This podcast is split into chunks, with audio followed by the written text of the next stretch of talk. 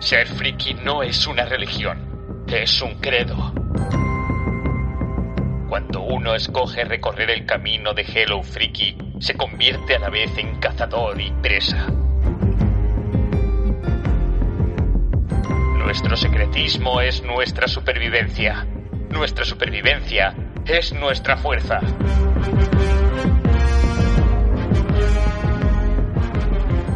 ¿Cómo se puede no ser friki si se elige este modo de vida?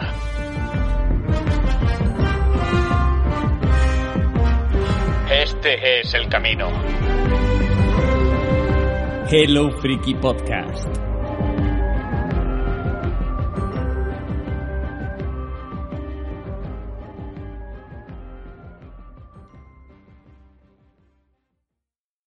Bienvenidos, bienvenidas a un nuevo programa de Hello Freaky Podcast en el que vamos a hablar de literatura. Vamos a hacer un programa dedicado por completo a este arte, al arte de las letras. Va a ser el 11 por 21 de Hello Freaky Podcast y no voy a estar yo solo, que soy el presentador disfuncional y en funciones de Hello Freaky Podcast. Conmigo va a estar pues un interesante, variopinto y caótico grupo de podcaster, de compañeros, compañeras. Voy a empezar presentando pues a Daniel Collado. ¿Qué tal, Dani?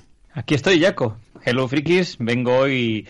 Hoy vengo agarrado a unos pájaros desde el asteroide B612, no te digo más. Mm, bueno, bueno, bueno, bueno. Para hacerte potar, Jaco. Tenemos también por aquí a Isra. ¿Qué tal, Isra? Hola amigos y amigas de Halo Freaky Podcast. Pues la verdad es que esta noche vamos a intentar, como siempre, traeros un montón de propuestas literarias de esas que, que os van a gustar. Porque es que, bueno, pues lo bueno del equipo de Halo Freaky, y así pues eh, lo veis cada semana, es que somos muy diferentes entre sí y traemos siempre propuestas frescas diferentes y que os van a interesar. O sea que por favor, que si una de esas propuestas pues nos gustan, esperaros hasta la siguiente, porque seguramente muchas de las que os digamos hoy a nivel literario os van a encajar. Maite, ¿qué tal? Hola compañeros, ¿qué tal? Yo estoy aquí espada en mano, tengo la armadura recién bruñida y resplandeciente para el que se ponga tonto cortarle la cabeza. Bien, bien, bien es guerrera y caballeresca. Qué interesante la propuesta que nos vas a hacer ahora luego. Vamos también a seguir presentando a dos fundamentales de esto que se da por llamar Hello Freaky. Marta Catalán, ¿qué tal estás? Hola, buenas noches. Pues nada, hoy nos hemos puesto el traje de bibliotecarios y las gafas. Llevamos una semana leyendo a tope. Y, y nada, yo os voy a traer una de bolleras, así por encasillarme. Así, a saco, venga, directamente. Vamos a, a, presentar al último componente del equipo, importantísimo también. Víctor, ¿qué tal? ¿Cómo estás? Hola, disculpa, es que tengo que venir con un poco de lag porque como estoy en Marte tarda un poco, tarda un poco. Hola, Hello Freaks, ¿qué tal? ¿Cómo estáis? Te he preguntado cómo estabas y, me, y, estaba preocupándome yo, digo, no contesta, a ver si le ha pasado algo. ¿no? es que estamos, estoy muy lejos, estoy muy lejos. No sé, Dani, si está en un asteroide, dice, pero yo estoy un poco más lejos, parece. bueno, se, se, se te siente como si estuvieras aquí al lado. Vamos a, a empezar con este programa y eso será después de escuchar la, la intro, la sintonía que tenemos para presentarlo.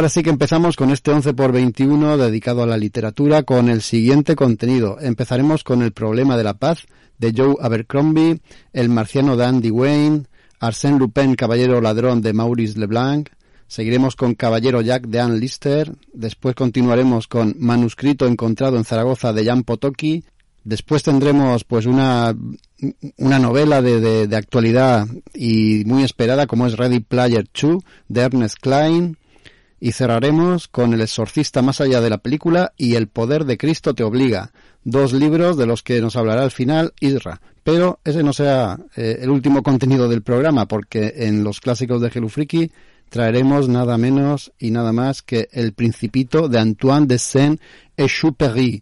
toma ya que francés más bueno me ha salido a mí ahí. ¿Qué os parece, eh? ¿Cómo estoy aprendiendo Nada, idioma? Un aplauso, eh, bravo, bravo. Pero- Voy a apuntarte los chicos del coro. Hoy te vamos a llamar eh, Yaku. Yeku, yeku. Muy fan. Bueno, pues Yaku. Le Petit Le Petit Yaku no, Yaku. no es el, el- el primero en, en empezar a hablar de las reseñas, Maite. Le toca a la Mademoiselle. Maite empieza con el problema de la pazanda, que esto ya empieza a desvariar, nada más iniciarlo. Pues bueno, eh, segundo, segunda novela de la trilogía de la Era de la Locura salió hace apenas un mes, es también fresquito, fresquito. Eh, un poco de odio fue la primera, de la que ya reseñé en el programa de literatura, y un año después, mm, tal y como anunciaron, la verdad es que dijeron que iba a ser un libro por año y por ahora lo están cumpliendo porque acaba de salir la segunda. Me lo he planteado y la verdad es que creo que no voy a hacer ninguna sinopsis, porque la verdad es que haría spoilers de la primera y para el que no la haya leído, también va a ser un tostón de nombres que no va a saber quiénes son, así que creo que voy a ir directamente a lo que me ha parecido, no sé, creo que me parece lo mejor. Y bueno, la verdad es que la historia es una maravilla. Ya no solo la historia, que es una historia coral, eh, al estilo canción de hielo y fuego, hay muchísimos personajes en escena y a todos les están pasando cosas al mismo tiempo. Los personajes, como ya he dicho otras veces, o sea, Abercrombie tiene un don para crear personajes que son muy carismáticos, son muy ricos, muy bien construidos, con muchísimos claroscuros. Que bueno, que en definitiva es lo bueno que tienen los buenos personajes, que en la vida no es todo es blanco y negro y que hay muchos grises. Y además, una cosa que, que me gusta mucho de Abercrombie y que también le da mucha más riqueza a los personajes, a la lectura y también ayuda a que al lector eh, sepa quién es, digamos, tanta tantos personajes que hay, algunos de ellos les pone, por ejemplo, muletillas al hablar, o por ejemplo, Logen nueve dedos, él siempre decía, nunca se tienen suficientes cuchillos. Y sabía- sabías que esa frase era típica de Logen, y cuando la leías te sonríes, porque como conoces al personaje, le tienes cariño. En esta novela también continúa haciéndolo con, con sus personajes. Broad, por ejemplo, que es una bestia parda de hombre, y an- antes de una pelea o de, de una batalla siempre tiene la costumbre de se quita las gafitas, porque tiene gafitas, las pone a buen eh, recaudo en el bolsillo y se sube las mangas no sé, que son tonterías, ¿vale? Son detalles, pero que hacen a los personajes muy humanos y te los crees cuando, cuando los estás leyendo. La historia sí es un historión, de verdad. O sea, sé que al principio cuesta entrar, como digo, son un montón de personajes, pero claro, esta ya es una segunda novela. Son los mismos que la anterior, bueno, los que quedan vivos de la primera, porque a este hombre de Abercrombie tampoco le importa cargarse a quien haga falta. Pero bueno, son los mismos, ya los conoces y es mucho más fácil centrarte en la historia. Que la historia además tiene un montón de giros de guion, pero de verdad, de verdad pasan muchas cosas en la novela. Mm, No son 700 páginas de dar rodeos hasta que al final pasa algo y que te deja con un cliffhanger para el último libro, de eso de que es el último y ya se va a desarrollar todo. Es que aquí no paran de pasar cosas. Y no, y no me refiero solo a peleas y que sea toda acción, que por supuesto también las tiene. Tiene lo que yo llamo intrigas palaciegas, ¿vale? Que muchas veces no pasan ni en palacio, pero bueno, son traiciones, engaños, mentiras, y todo ese embrollo es igual de interesante o más casi que, que las propias peleas, las batallas, a mí, a mí, por ejemplo, me gustan más. Y luego, digo, el tema de las batallas, maravilloso cómo las escribe, en serio. Eh, en una entrevista escuché que a Abercrombie no le gusta escribir batallas, dice que le resulta muy aburrido y que venga a leer y dio un espadazo y el otro se tapó, dice que como que pueda llegar a aburrirse o también muchas veces a no entender exactamente qué es lo que está pasando. Y en lugar de decir, pues las tropas de Osture, el ocaso, avanzaron por el este defendiendo el torreón. No, él siempre lo hace desde el punto de vista muy, muy humano, porque siempre lo hace desde el punto de vista de alguien que está en esa batalla. A lo mejor no es ni un personaje conocido, es alguien que se acaba de presentar y te lo mete ahí en medio y a lo mejor, por ejemplo, te cuenta sus dudas, sus miedos o se plantea, ¿y cómo yo que soy un campesino que estaba ahí feliz plantando mis patatas, estoy aquí en medio de, no sé, de las tropas del rey? Pues tú lo lees y piensas, ah, mira, este no sé quién es, pero está con el rey y te está contando cómo lo ve, cómo él ve esa parte de la, de, de, la batalla desde ese punto de vista de, de campesino otra vez él lo hace de un soldado o desde el propio rey, o, también se va a, a, los aliados. Y tú te vas enterando de todo lo que está ocurriendo en el campo de batalla, de verdad ves todos los bandos, pero desde dentro. Y me encanta cómo lo hace, porque yo, a ver, la verdad, no soy muy amante de las largas batallas, de esas que al final acabas pasando un poco las páginas por encima. Pues aquí hay una batalla de casi 100 páginas y que no me he saltado ni, un, ni una coma, me he saltado. Es una brutalidad como está escrita. Y bueno, ya lo he dicho mil veces, pero este hombre escribe como Los Ángeles, pero encima me estoy dando cuenta que cuanto más libros, libros publica, es que parece que mejor se le da. Y ya, un ejemplo, ¿vale? Un ejemplo tontísimo y ya, y ya me callo. Vale, las novelas estas son de fantasía medieval, pero estamos un poco ya más avanzados. Ya ha llegado la revolución industrial, hay fábricas y ahí a la ciudad llega un hombre pues con un invento revolucionario. Que no os voy a decir lo que es, no es spoiler, pero bueno, que da igual. El hombre se planta ahí en la plaza y todo el mundo está mirando. El rey, los lores, el pueblo llano, bueno, es, el super evento de la ciudad y es allí todo el mundo. Y el hombre comienza con un discurso y dice algo así como, hoy es un gran día para el avance hacia el futuro. Y bueno, continúa con un descanso, con el discurso, a acaba ahí con una frase súper épica para accionar la palanca, para poner en marcha el aparato. Y en esto que el narrador dice, y el mundo explotó tú te quedas con cara de, ostras, ¿qué ha pasado? Y pasas la página esperando a ver lo que ha pasado y te encuentras otra vez con la primera frase que dice el inventor, eso de, hoy es un gran día para el avance hacia el futuro, que yo me quedé pensando, ¿y esto qué es? ¿Un error de imprenta o qué es lo que ha pasado? Pero no, es el mismo hecho contado por otra persona que estaba viéndolo es un soldado y ves lo que pasa desde su punto de vista, lo que está pensando, lo que él, el, lo que el soldado está pensando durante el discurso del, del inventor, llega otra vez a la frase esa del mundo explotó. Claro, yo pasé página otra vez a ver qué narices había pasado y vuelve otra vez, hoy es un gran día para el avance hacia el futuro, que yo me quedé digo, ¿en serio? En ese, en ese punto, la, esa tercera vez, por ejemplo, era desde el punto de vista del rey. yo la tercera vez me partí de risa y pensaba, qué cabrón.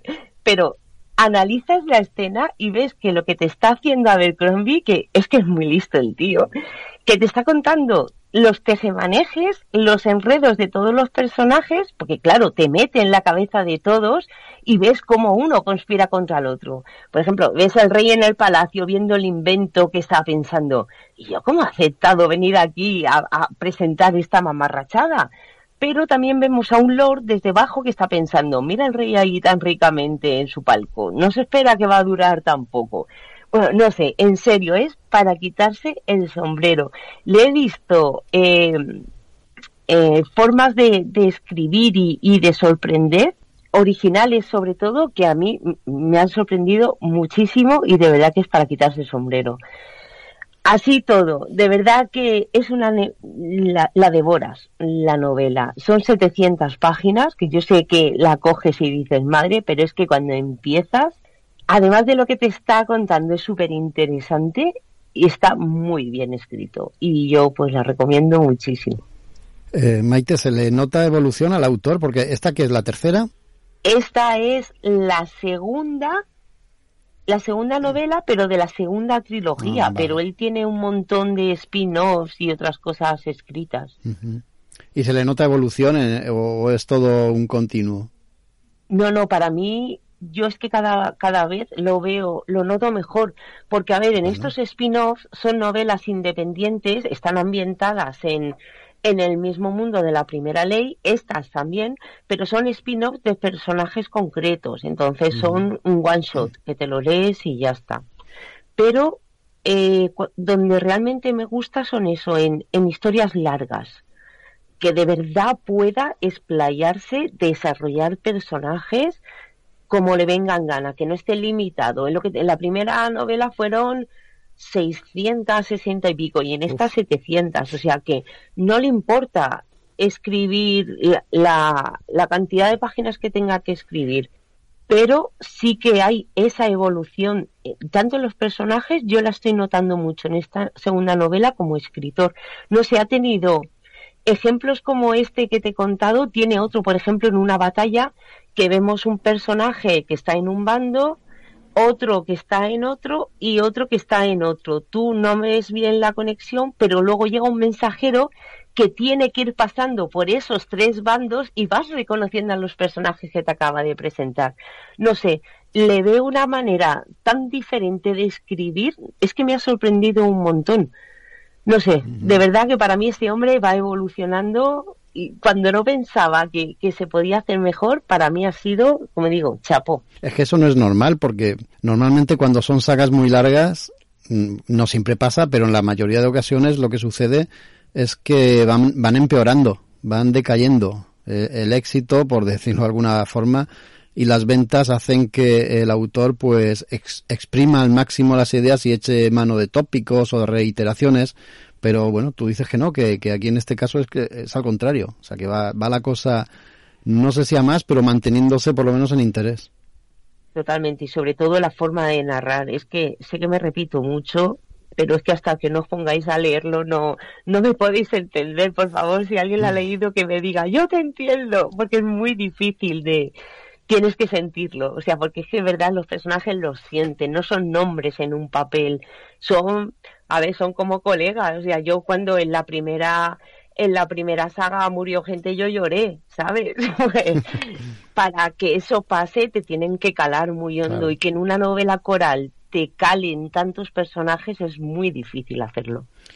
Pues está muy bien, ¿no? El primer libro, la primera novela que traemos, El problema de la paz, ya es una recomendación muy fuerte de Maite. Vamos a ver si Víctor nos hace lo mismo con el siguiente, El marciano de Andy Weir. Bueno, pues a ver, a mí con esta novela me ha pasado lo mismo que con un oyente que nos está diciendo por Telegram, que se llama Frikilandias, que le, vio la película antes de leer la novela. Le pasó lo mismo con esta, tanto con esta como con otra novela que vamos a traer a continuación, que es Ready Player 2. Entonces eh, me pasó eso. Yo la vi en 2015, que es cuando se estrenó, eh, que está dirigida por Lee Scott y protagonizada por Matt Damon, y me encantó. Y dije, bueno, pues cuando me olvide de la película, más o menos, pues leeré la novela y seis años después, pues aquí estoy, que he disfrutado muchísimo con esta novela que se llama El Marciano, de Martian. Y eh, bueno, por presentar un poquito la novela, antes de hablar de qué trata, que imagino que muchos sabrán por dónde van los tiros, em, quería comentar un poquito cómo se creó esta, esta novela, ¿no? Porque es que resulta que Andy Weir es el hijo de un físico de partículas y ingeniero eléctrico por lo tanto, él tenía como una especie de, fondo ahí de, informática y se puso a investigar sobre el tema, eh, todo el tema que estuviera relacionado con eh, la astronomía y con, con como los viajes espaciales y todo eso, para prepararse un webcómic que se llama Cassian Andy, que habla de pues unos humanos que se quedan que se quedan en Marte que no pueden volver, ¿no? Y de ahí pues surgió la idea de, crear el libro que estamos aquí trayendo, el, de, el Marciano. Él empezó a escribir la, novela en 2009 de cara a publicarla, autopublicarla en Amazon en, para Kindle y tal en el 2011. Resulta que la, publicó y lo puso primero gratuitamente, que tuvo éxito, pero es que luego lo puso a 99 céntimos de dólar y vendió 35.000 copias en tres meses.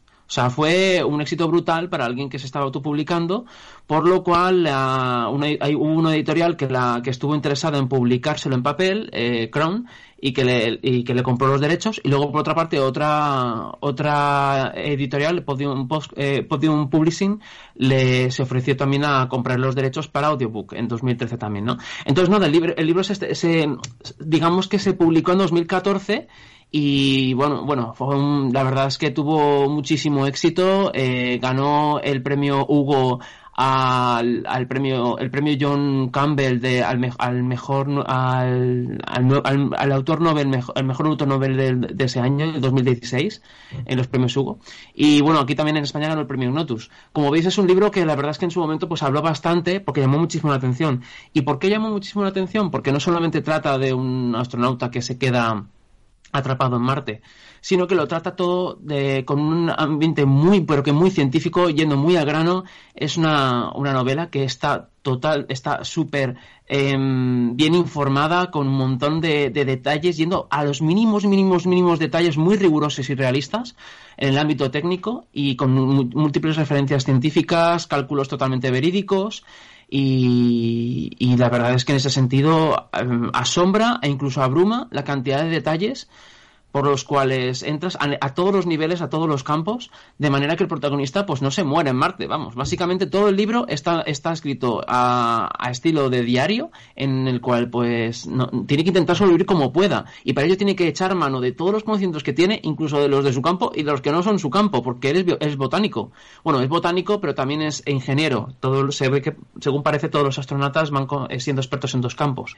¿Y cuál es el motivo por el cual se queda ahí abandonado en Marte es que resulta que cuando llevan solamente seis de los cincuenta y pico días que van a estar, eh, o cuarenta y pico, resulta que hay una tormenta que amenaza con, con tumbar lo que es la, pequeña nave que, que, sirve para que ellos se vayan de Marte y vuelvan a la, digamos, de llamar, vamos a llamarlo la nave nodriza, o como se le llame, que está en la órbita esperando para luego traerlos de vuelta a la Tierra. Entonces, por protocolo, eh, cuando ven que se va a tumbar, pues eh, deciden volver y y, darla por, por finalizada lo que es la misión, ¿no? Resulta que hay un, en toda la tormenta a él le golpea un metal, una parte de metal, y resulta que, que, se queda ahí porque todos los demás intentan encontrarlo y contra la tormenta no lo ven y se lo dejan atrás. Eso es el principio, ¿eh? el principio de la novela, y luego continúa, pues él, eh, digamos que no está muerto, obviamente, y tiene que intentar sobrevivir como pueda y también hacerles eh, ver a la Tierra que está vivo y cómo comunicarse con ellos para, de alguna manera, pues aguantar todos esos días, esos meses, e incluso casi años que tiene que aguantar hasta poder ver la oportunidad de volver y enfrentarse pues eso a, ver si le pueden rescatar de una manera u otra ya sea en la siguiente misión que va a Marte o sus propios compañeros. Ahí ya no quiero entrar porque no quiero entrar en spoilers a ese, nivel. Sí que querría decir que es una novela muy pero que muy entretenida pero mucho mucho. Porque pese a que tiene muchas cosas científicas está todo eh, escrito de una manera muy digamos muy entretenida es muy eh, el, ritmo es muy rápido, eh, no paran de pasar cosas, todo está escrito a modo diario, en primera persona, eh, con un lenguaje muy sencillo, incluso muchas veces muy de calle, porque él también, como está solo, pues poco a poco, pues él se va dejando llevar por, su forma de hablar, como, porque claro, piensa que nadie va a leer sus logs, nadie va a leer lo que está escribiendo, y, y todo tiene un toque de humor tremendo, te lo pasas genial con sus reflexiones, con lo que va pensando, con cómo se caga en todo cuando ve que, que las cosas van mal una y otra vez. Es súper divertido en ese sentido, te ríes muchísimo con, con, su humor, porque es una cosa que también destacan el resto de personajes. Eh, él es un personaje que tiene mucho humor siempre, siempre es muy sarcástico, muy irónico, siempre se está metiendo con los demás desde el principio. Y los pasajes de diario de él se van alternando con conversaciones y escenas en la Tierra y también algunas en la nave de sus compañeros mientras están volviendo a la Tierra. Entonces, de alguna manera, entre todo ello, vas adquiriendo una imagen global de cuál es la visión de él, cuál es la visión de la Tierra y, no solamente de la Tierra de los, de los jefes, sino también incluso de algunos trabajadores y de paso meto un poquito ahí el dedo en la llaga intentando hablar un poquito pues de todos los temas que hay dentro de la NASA, de no sé, algunas, algunos problemas internos, politiqueo que hay entre unos y otros, el cómo le vendes al, al público una cosa u otra, e incluso cómo intentas engañar a los mismos astronautas para que no sepan ciertas cosas. En fin, que se me gustó mucho porque es, es, muy lo noté muy humano, lo noté muy creíble, porque todos los personajes no hay ninguno que sea blanco negro, sino que son todos cada uno con sus intereses, con sus emociones y pese a que lo que ya digo que toda la, la rigurosidad científica que hay por ahí también es una novela muy humana, muy humana porque al fin y al cabo también trata de una persona que se queda en Marte eh, abandonada, sola, en un lugar donde nadie, ningún humano ha quedado, se ha quedado en, el, en, lo que es la novela eh, solo ahí. Estamos hablando de 2035 y desde luego es una no sé, es, un argumento que de verdad que recomiendo muchísimo, ya no solamente porque obviamente a mí me interesa bastante a nivel científico, a nivel pues de, mi especialidad que es la informática y la ciencia, pero por otra parte es que no hace falta saber nada de nada. primero que te lo explican todo, o sea, que no os asustéis, pensando que a lo mejor os viene grande si no sabéis nada de ciencia o lo que sea. No tiene nada que ver, no pasa nada. Simplemente que tengáis unas nociones básicas de física, etcétera, de, cuando ibas al instituto, mm, para entender un poquito algunos conceptos, sobra. Todo, todo, el personaje te lo explica, pero vamos, eh, además genial. Hay veces que las explicaciones son bastante difíciles pero él mismo incluso lo admite y dice, bueno, esto es muy complicado, eh, el resumen es este. O sea, digamos que el autor se sirve muchas veces del humor para intentar hacer que el que la, relación científica pues se pare un poco y, y, tal. Y tampoco hace falta entenderlo todo simplemente por encima eh, para saber por dónde van los tiros. Así que de verdad, lo, recomiendo muchísimo, se lee súper rápido y, vamos, yo por lo menos lo he leído en inglés, así que quien quiera aprender también inglés, que se lo recomiendo también porque pese a que sea científico, la verdad es que afortunadamente los términos científicos se dicen muy fácilmente en inglés que en español y el resto como se lee muy fácil eh, no, hace, no, no, entra en descripciones. De hecho a los personajes no se les describe casi en ningún momento intenta no entrar en descripciones físicas eh, a no ser que sean importantes para el argumento. Pues eh, es muy recomendable de verdad o sea que lo, lo entendería hasta yo según estás diciendo a ver, depende de tu nivel, claro, de, inglés, pero sí, la verdad es que la verdad es que es un libro que se, es que se lee fácil, se lee y además te atrapa mucho de los típicos que no los quieres soltar. Quieres leer más y más y encima como tienes la tensión de que quieres saber si se va a morir o no, porque hay cuatro mil momentos en los que está a punto de morirse, y no digo yo si se muere al final o no, claro, eso no lo voy a spoilear. Pero digamos que, es, que estás todo el rato diciendo, uy, esto será lo que. Y, la verdad es que mola mucho también, no solamente por eso, sino también por cómo demonios él se las ingenia. Pero de unas maneras súper creativas, cómo consigue ingeniárselas para sobrevivir en cada momento. La, la pregunta de verdad es, Víctor, si después de haber visto la película, ¿vale la pena leerse el libro? Yo lo he disfrutado muchísimo, ya digo, porque además para empezar, todo el discurso científico que hay por detrás, en la película pues se ve mitigado, obviamente. O sea, no es lo mismo eso que, que, cuando estás leyéndolo, la verdad. Solamente por eso merece mucho la pena. También te digo que la, la, película la vi hace seis años, hace seis años y no la recuerdo, o sea, recuerdo que me gustó mucho, recuerdo unos retazos, pero no sabría comparártelas ahora mismo. Pero yo lo recomiendo a todo el mundo, la verdad. Muy bien. Y lo que has contado al principio mola un montón, ¿no? A veces lo que hay detrás de la novela y su proceso de creación y todo eso es también muy, muy interesante. Sí, y sobre todo porque esta novela, ya digo, es que empezó desde Amazon, él mm. por su cuenta se lo investigó todo y por cierto es su primera novela, lo cual me deja flipando, porque es, tiene una calidad tremenda para ser su primera novela, es increíble. Es increíble, su primera novela publicada, digo, porque sí que tú intentó alguno, alguna otra novela anterior que no nadie le publicó. Entonces, no sé, es que a mí me ha dejado me ha dejado muy entusiasmado y me gustaría leer más cosas como esto. Así que espero que el autor siga escribiendo otras novelas parecidas. Mm, ahora mismo no sé muy bien si ha escrito otras películas. Ha escrito otras películas, pero otras novelas, pero no las he leído. Es que, por ejemplo, publicó Artemis en 2017 y luego este año creo que va a sacar una novela que se llama Project Hail Mary, pero no es que no tengo ya, no, no las he leído, la verdad. Bueno, pues nada, ya tiene faena para los próximos programas de literatura. Muy bien.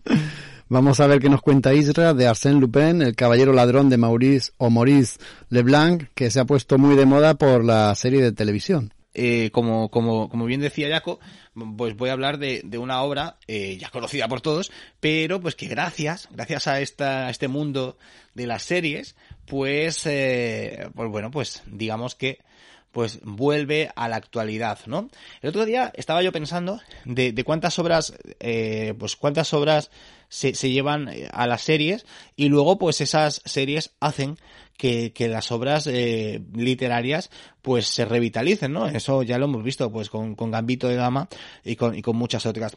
En este caso es una obra que, que tiene muchos años, es una obra que es un clásico absoluto, pero estos clásicos que se van vendiendo siempre tienen como una carrera de fondo, se van vendiendo por relativamente bien pero no, no son bestsellers, pues de repente surge una obra que hace que se venda como rosquillas, que es este, eh, esta historia de Arsène Lupin, Caballero Ladrón. Pone en la portada la novela que inspiró la serie Lupin. Sí, pues la, estamos hablando de la, de la serie actual de Netflix, esa protagonizada por Omar Sy, pero eh, pues también de alguna manera inspiraría pues esa serie de anime que es Lupin III.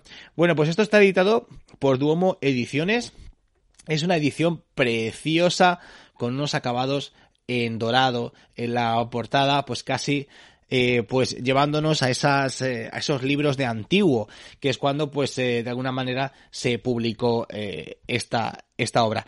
¿De qué va esto de Arsène Lupin si es que todavía alguien pues no lo sabe? Bueno, pues se dice, eh, y eso lo dicen en, en, la, en la nota de prensa de los amigos de Duomo Ediciones, que es tan popular y emblemático como Sherlock Holmes y casi casi contemporáneo, totalmente cierto, pues eh, Arsène Lupin es un personaje inolvidable. Pues bueno, este hombre, este personaje es experto en Derecho y Medicina, es un gran practicante de artes marciales y encima pues es mago y, y es un auténtico seductor. Pues Lupin es eh, pues lo que dio nombre pues a un tipo de ladrón, ¿no? Esos ladrones de guante blanco, esos ladrones que se llevan cosas sin hacer daño a nadie y bueno, y en el mejor de los casos incluso arrancándote una sonrisa.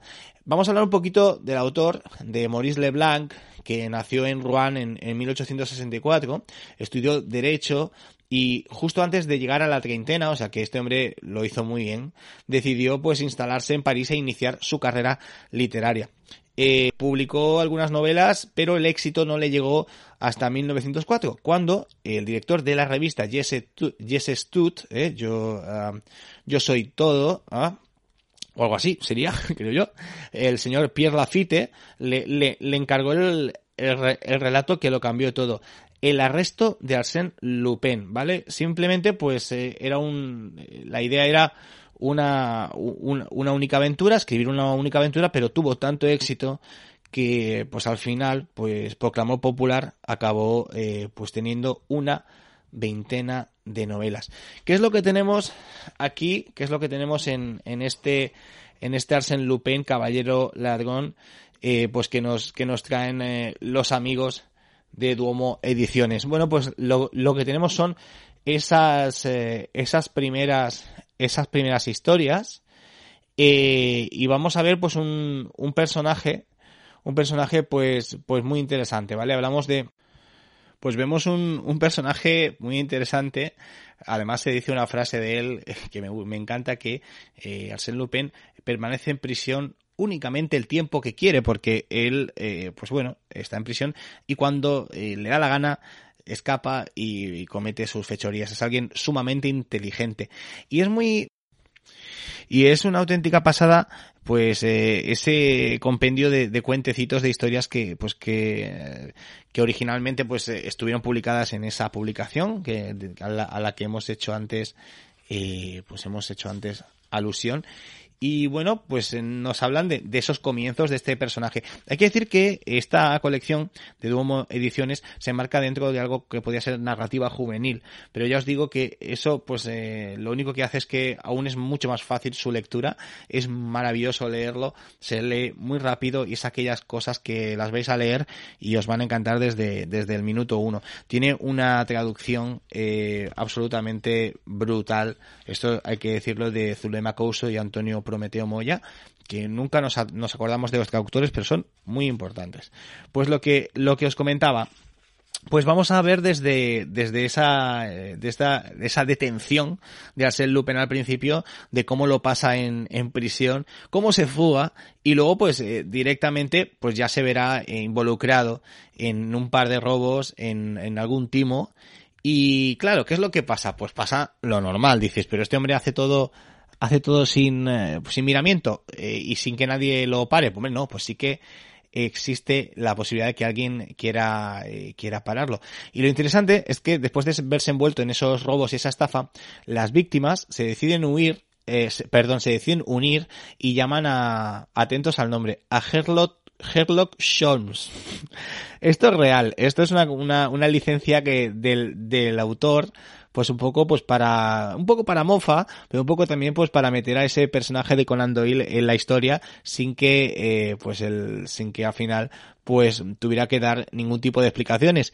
Entonces, pues vale, pues llaman a Sherlock Holmes para que viaje desde Londres y ponga ponga las cosas en su en su sitio. A ver, tampoco es que Hello Shoms quede espe- especialmente mal porque descubre muchas cosas. No os voy a decir el qué. de- descubre cosas de Arsène Lupin que nadie había descubierto y a la vez las descubrimos nosotros. Y luego, pues, eh, pues digamos que cambian tornas. No os digo cómo acaba Sherlock Holmes, pero ya os digo que no acaba especialmente bien. O sea que es un libro, es un libro fantástico. Es un libro fantástico por, por lo bonito que es, por la historia clásica que nos trae, por un tipo de héroe eh, o antihéroe en, este caso que pues que ha cambiado la, la literatura para siempre y por qué por lo más importante porque se lee rápido es, eh, es inteligente es divertido y os van a dar muchas ganas de saber más de este Arsène Lupin si no sabíais ya Venga, y ahora vamos con Marta, que nos va a hablar de esa novela que nos comentaba antes, Caballero Jack. A ver, Marta, dale. Bueno, pues yo os traigo una novela que realmente no es una novedad y que yo creo que a día de hoy ya, ya este tema está un poco ya, ha adquirido bastante popularidad y vamos, que no será nada nuevo para, para los que nos escuchen. Se trata de Caballero Jack, que bueno, es una novela que no es sino los diarios de, de Anne Lister. Quizá os suene por, por esta serie que lanzó HBO en 2019, protagonizada por Suran Jones, de, de una mujer del siglo XIX que, que iba por ahí seduciendo jovencitas. Eh, la verdad es que la primera vez que escuché hablar de este personaje fue en, unos hilos que, que hizo en Twitter, una tuitera, bueno, empezó siendo tuitera, ahora es escritora, es profesora de universidad, que se llama Cristina Domenech, eh, que creó un hilo que se llamaba Señoras que se empotraron hace mucho. Y contaba eh, relaciones lésbicas de mujeres históricas, pero en clave de humor. Y simplificando bastante todo lo que ella había investigado. Eh, de hecho, este hilo al final se ha convertido en, un libro. Bueno, dos libros, uno con ilustraciones y, uno sin, pero bueno, no es este el que voy a traer en todo caso, aunque también lo recomiendo, sino que son los propios diarios de, esta mujer, de Anne Lister, que nació en, mil, en 1791 en Welton. Es una mujer que vivió a lo largo del siglo XIX y escribió unos diarios encriptados y esta encriptación era con un lenguaje propio que había creado ella, que era una mezcla entre el alfabeto griego antiguo, signos del zodiaco, eh, creo que símbolos matemáticos también y signos de puntuación. O sea, nada que se le parezca al típico código que haces con tu amiga del colegio cuando eres pequeña. La verdad es que a esta mujer le daba bastante la cabeza. Y es que eh, fue viajera, fue aventurera, fue, fue una, una, mujer muy culta, muy, fue músico también. Bueno, siempre, siempre estaba estudiando y fue una mente privilegiada de, del siglo XIX. También tenía dinero, lo cual ayuda bastante. eh, bueno, ya nació en 1791, comenzó en un internado, eh, ella despreciaba bastante a, su padre y a su, y a su hermana y acabó trasladándose a vivir con sus tíos que tenían bastante dinero y, le acabaron dejando gestionar la, la, finca familiar que es la que, que es Shipden Hall, que es la que aparece en, en la serie de televisión que, que, algunos habréis visto. El tema de los diarios de, de, del, encriptado se quedaron ahí en esta casa, estos diarios, ella tenía muchísimos que abarcaban desde 1816 hasta la hasta el año de su muerte, que murió con 50 y pocos años. En uno de sus viajes los dejó en la casa y los encontró uno de sus sobrinos, no tatarasobrinos, un, un familiar que heredó la finca y al encontrarlos y conseguir descifrarlos, lo primero que dijo fue, Dios mío, esto es impublicable. Era un escándalo, era, era algo era algo brutal para la época, porque aunque habían pasado muchos años, pues así como en estos diarios son de mucho valor histórico porque recogen el costumbrismo victoriano y muchos aspectos políticos y, sociales de la época, pues también contaba con todo lujo de detalles las relaciones que mantenía con las jovencitas de, de, la alta de la alta sociedad victoriana. Entonces, en un principio, su sobrino decidió publicar solo la parte histórica y, bueno, más adelante sí que salió a la luz el resto y ahora se ha traducido por primera vez al, al castellano por la editorial Menade en, en 2019.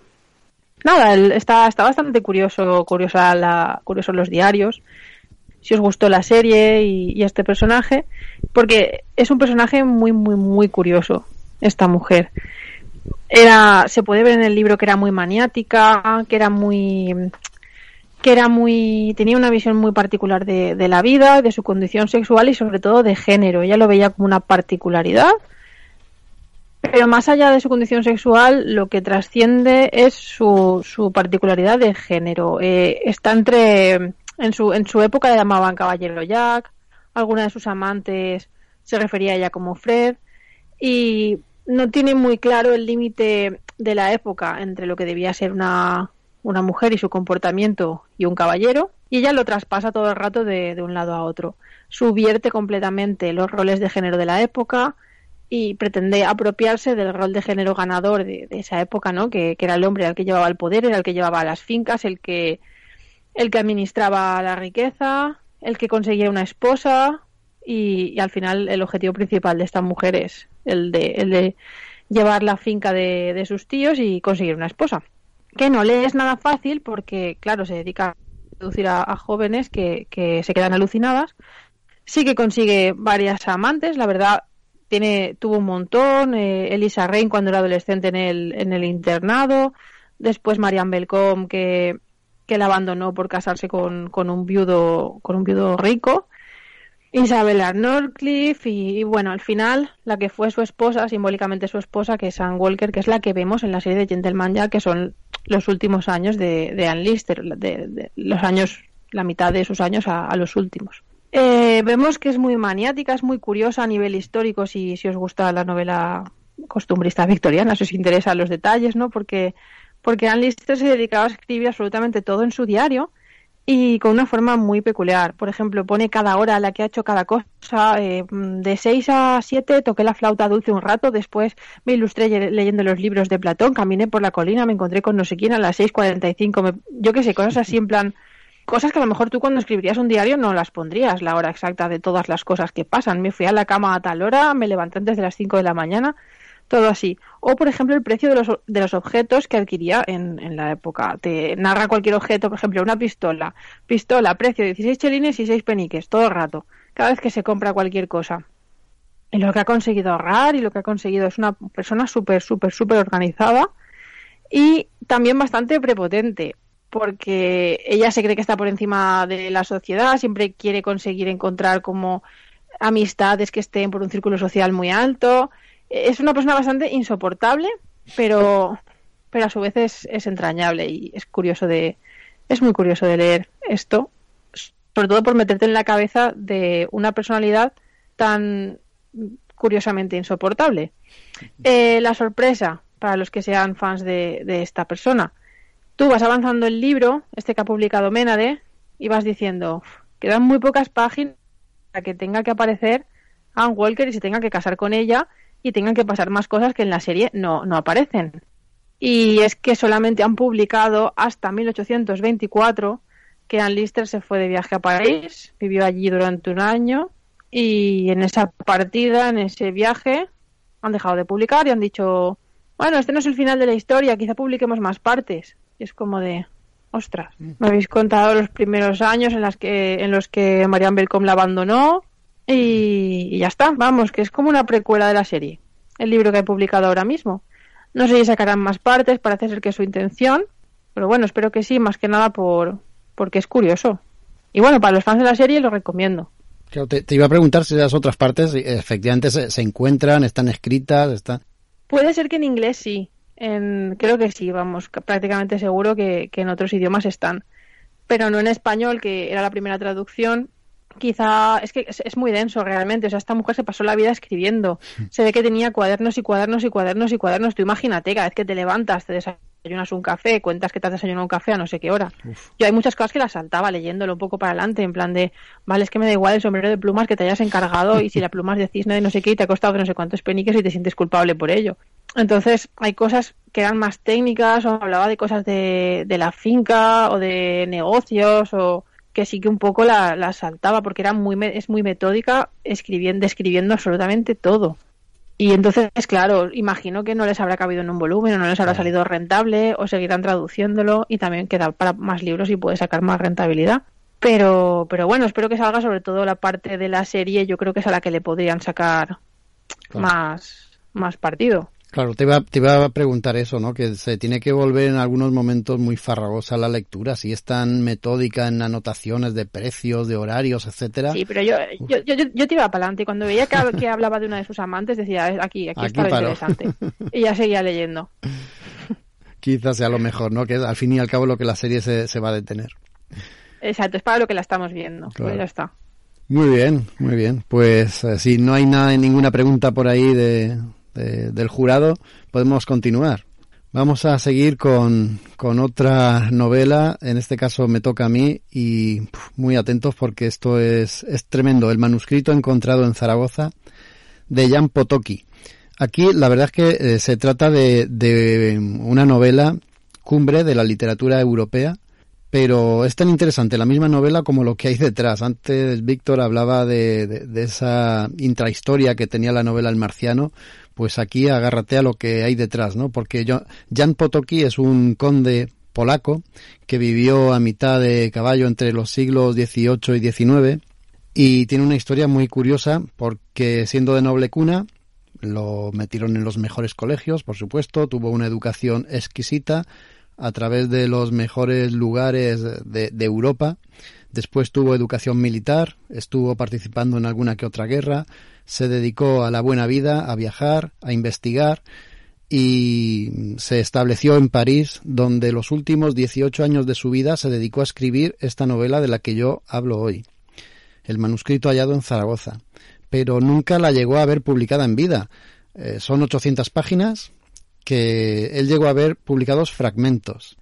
En sus últimos momentos de vida algo pasó por su cabeza y hay dos teorías de, cuál fue el motivo o, el, o, la manera de suicidarse. Este hombre se suicidó con 54 años, dicen que aparentaba 70 y se pasó días y días.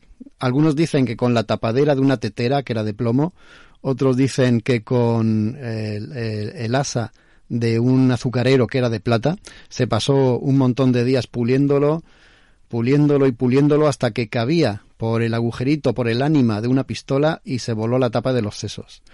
Hay quien dice, algún historiador, que creía que era un hombre lobo. Hasta ese punto había llegado su mente. Y muy, muy, mucho tiempo después encontraron manuscritos de este libro que había sido, insisto, publicado a, trozos, prácticamente nunca publicado entero. Fue mucho después de su muerte y después de recopilar y encontrar, haciendo labores casi de arqueología por bibliotecas, por librerías de, de viejo, cuando encontraron todo lo que se había escrito y todo lo que se había perdido, y es en el siglo XX, muy avanzado el siglo XX, cuando se hizo una edición íntegra de manuscrito encontrado en Zaragoza. ¿Y qué tenemos en, en, este pedazo, en esta pedazo de novela? Bueno, os voy a, a decir así muy a grosso modo mmm, eh, con qué se puede comparar para que os hagáis una idea. Sería algo así como mezclar, atentos, ¿eh? Sería algo así como mezclar El Quijote, Las Mil y Una Noches y Drácula de Bram Stoker. Juntas esas tres obras, las agitas y te sale manuscrito encontrado en Zaragoza.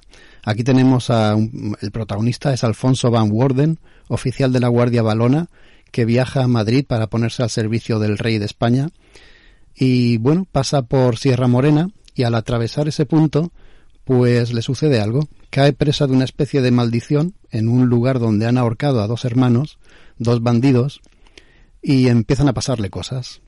Tiene un encuentro extraño con, con, con un par de, de, mujeres que, bueno, no sabe si son vampiras o vampiresas, no sabe si son vampiras o son demonios, no sabes qué es lo que son, pero le hacen caer en una especie de, laberinto narrativo del que no puede escapar. La novela está dividida en cada capítulo, es una jornada, y en cada jornada te cuentan historias, al estilo de las mil y una noches pero cada vez que te cuenta una historia alguno de los personajes que aparece, una nueva historia se desarrolla dentro de esa historia. Y a veces dentro de esa segunda historia aparece una tercera historia. Es una narrativa laberíntica, una narrativa que normalmente y muchas veces acaba con el protagonista de esa narración despertando los pies de los dos ahorcados en, eh, que han encontrado en Sierra Morena. Aparecen vampiros, aparecen espectros, aparecen, bueno, todo tipo de estas cosas que, que circulaban por los lugares perdidos de esa España y de los que Potoki era, era amplio conocedor. Los quiso plasmar todos aquí. También aparecen un montón de personajes, aparece un, un, jefe gitano con su cuadrilla, que se hacen, bueno, se hacen prácticamente amigos y viaja con ellos. Aparece un cabalista que cada vez que cuenta sus narraciones, pues eh, hace gala de que el, el autor Jan Potoki era un auténtico erudito. Aparece también por ahí el judío errante, que cuando habla de sus vivencias nos lleva hasta el año cero. Aparece incluso Jesucristo en las narraciones del judío errante, pero lo alucinante es que lo que se cuenta de esa época es lo que conocemos ya no solo de los evangelios, sino de algunos escritores o algunos historiadores, perdón, que vivieron eh, en aquella época, en los siglos posteriores, y de los pocos documentos históricos que se, que se conocen. Hay un montón de elementos, hay, hay, habla de, de, cuestiones matemáticas, de cuestiones filosóficas, de cuestiones eh, científicas de la época, pero con un nivel y con un detalle alucinante y al mismo tiempo con una, una maestría narrativa que hace que la novela sea muy, muy amena. Está todo muy bien contado de una manera muy sencilla y salvo algunos pasajes que quizás sean no farragosos, pero sí demasiado liosos en, en los que ya no sabes dentro de qué historia estás, el resto que es la mayoría de la novela, se hace muy disfrutable. A este respecto hay algunos de los personajes que están, bueno, en el grupo donde están contando la narración, pues es un grupo nutrido y alguno de los personajes llega un momento en que está tomando notas porque dice que se pierde, se pierde entre tanta historia encerrada dentro de historia, ¿no? En plan muñeca rusa. También contiene escenas eróticas, bastante subidas de tono para la época, muchas historias también de, aventuras, historias de amor también, amores encontrados, amores rotos. Tiene un, una miscelánea tan variopinta como interesante. Y bueno, esta novela está considerada, como lo he dicho antes, una de las obras cumbres de la literatura europea. Es una obra indispensable para los que les gusta, para los que nos gusta la novela gótica, porque tiene elementos también fantásticos y, narrativos, pues que son muy, muy pegados a ese género. Y también existe una película, que esto yo no, no lo conocía, pero por lo visto es una película alucinante de los años 60, que incluso el eh, director Luis Buñuel dijo que era una de las diez mejores películas de la historia del cine. O sea que tenemos aquí un, un, libro muy, muy a tener en cuenta. Son 800 páginas. Si no lo conocéis y si os gusta este tipo de literatura, debéis de leerlo. Es prácticamente una obligación. Yo era uno de los pocos clásicos de los góticos que me faltaba. Lo pillé por banda hace muy poquito y bueno, lo he devorado con mucha pasión, disfrutándolo muchísimo y conociendo esa intrahistoria que yo decía antes, que está contada al detalle en la edición de Valdemar, que es la última que ha aparecido, que yo creo que si no es la mejor se le acercará mucho. Y ahí tenéis todos esos detalles, todas esas historias extrañas y, y curiosas sobre la dificultad de la recopilación de este de esta historia o de esta novela al completo, que como he dicho al principio es tan interesante o casi tan interesante como la propia novela. Pues ahí va mi recomendación, un, todo un clásico, pero que muchas veces pasa desapercibido en favor de Dráculas, de Frankensteins y de cosas así. Tenerlo en cuenta si os gusta el género. Apuntado. Yo no lo conocía. Tú lo recomendaste hace ya tiempo y como sabía que lo ibas a traer, digo, voy a ver que profundice un poco más. Pues me ha encantado lo que has contado. Esta sí que apuntada queda. Sí, yo, yo también. Me acuerdo cuando lo pusiste por WhatsApp para ya un mes, mes y pico, que, que investigué porque, jolín, me llamó la atención. Primero me reí del, del título. luego, claro, dije, porque claro, me sonaba una cosa muy maña así. y luego, cuando me puse a leer, flipé bastante. Y ahora, según lo has contado, pues ya le tengo unas ganas. Y te iba a preguntar justo lo de la edición, pero si hay una edición de Valdemar, seguro que mola mucho. Mucho, mucho. A mí es que todo este tipo de historias me estaba acordando, eh, claro, pues es la Miss Navin, ¿no? De estos, estos eh, historias dentro de historias y tal. Me estaba acordando de eh, los cantos de Hiperión de Dan Simmons, que a mí lo que más, que por cierto siempre me parece que son historias escritas por tíos muy genios, muy muy genios. Supongo que también hay que tener una cabeza particularmente excepcional, ¿no? Para para hilar todas estas historias, no perderse en los detalles y demás, que todo quede bien casado Y me, estaba recordando eso según lo contabas y son, son libros que a mí me, capturan mucho, ¿no? Porque son fáciles de leer y, te embriagan bastante. Y ya con este, pues, eh, o sea, cuando ha dicho de las 800 páginas he dicho, bueno, es lo que hay. Es lo que hay, es lo que hay. Fíjate, yo cuando, cuando comentabas lo de la historia dentro de otra historia, me ha, venido a la mente Satman, me ha recordado un montón. Sí, sí, no hay nada inventado. Y os voy a dar dos detallitos que a mí me han llamado mucho la atención y bueno, he alucinado cuando los he conocido, ¿no? Por ejemplo, esta, esta novela se publicó de manera despiezada, porque claro, esas historias que se van contando a lo largo de la novela se pueden extraer y contarse de manera independiente. Entonces mucha gente hizo eso de manera ilegal a lo largo de, de los siglos hasta que se publicó definitivamente. Y hay por ahí unas cuantas historias que había quien las publicaba como una novela del propio Cagliostro, las memorias de Cagliostro.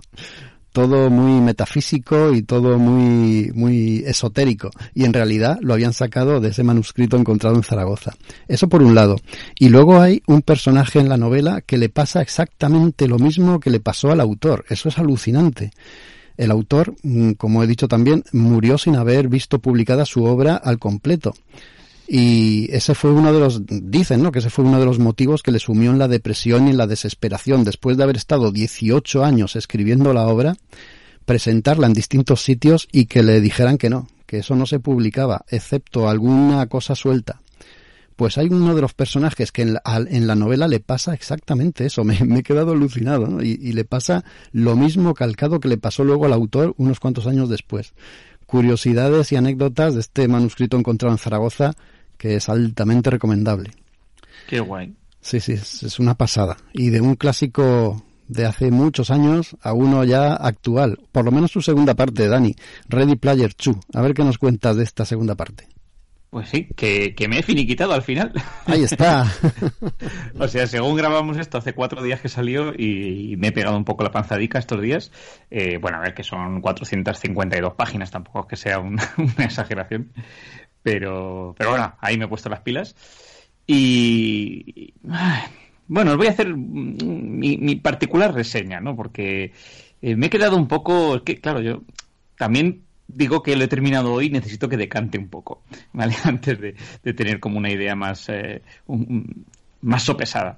Pero bueno, pues eso, cada, o sea, casi 10 años después de ese Ready Player One, ese libro mega friki con el que nos recreamos todos, eh, del que hablamos aquí, cuando yo creo que cuando salió la película de Spielberg, que yo además me había vuelto a, leer y después me escuché la versión eh, eh, relatada por la terciopelada voz de Will Wheaton.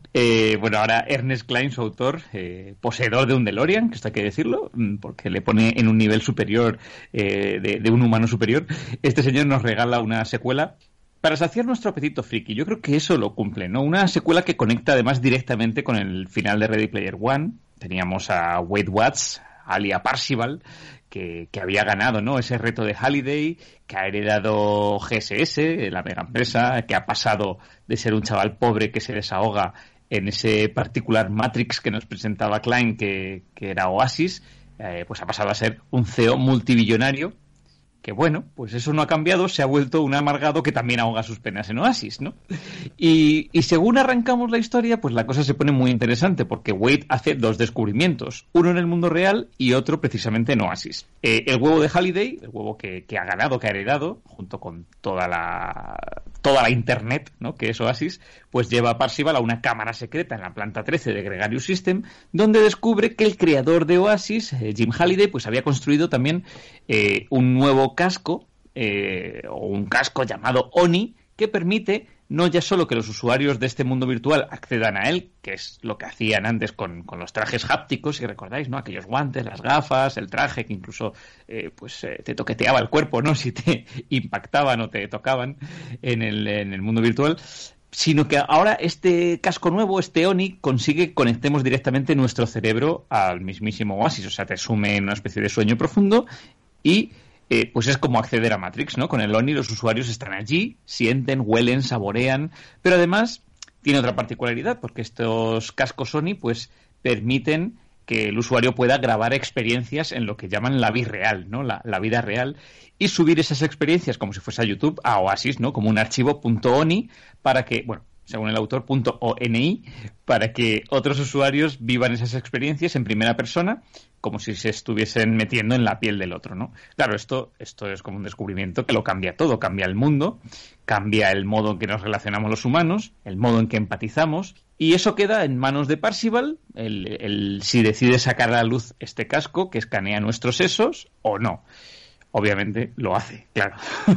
y, y, bueno, luego está el otro descubrimiento, eh, que a raíz de esto, en el mundo virtual, en, el, Oasis, pues arranca justo en ese momento una nueva gincana, un nuevo reto, que es eh, la caza de los siete fragmentos del alma de la sirena.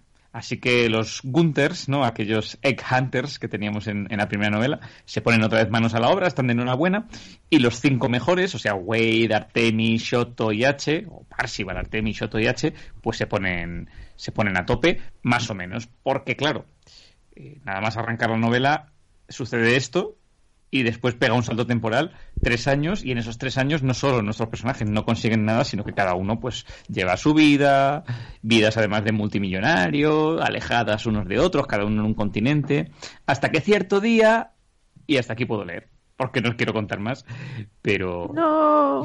a partir de ahí hay girito, ¿no? El girito potente de la historia, pero ahora yo creo que es cuando empiezo realmente con, con la crítica barra reseña y voy al grano. O sea, si la pregunta es que si os gustó el primer Ready Player One, si os va a gustar este Ready Player 2, pues es una pregunta compleja, yo creo que depende mucho, porque si lo que os moló fue la abrumadora cantidad de datos frikis que rebosa cada página de la historia, eh, que os pueden convertir fácilmente en el campeón del trivial de cultura pop, entonces sí, entonces vais a flipar porque aquí puede que haya incluso más, eh, más info friki si cabe, ¿no? A mí como me ocurre con la saga Fan Hunter de Cels Piñol, tanto los cómics como las novelas que ha sacado Cels, pues este es un atractivo brutal, ¿no? Que, que nos reconcilia un poco con nuestra nostalgia y nos conecta con, con otras obras frikis y, y, mola porque, claro, algunas las conocemos y, y, te recreas leyendo eso y en otras pues quieres profundizar después de leer el libro. Y con Ready Player One pasaba y con Ready Player 2 me ha vuelto a pasar y ahora de repente me apetece ver mogollón de pelis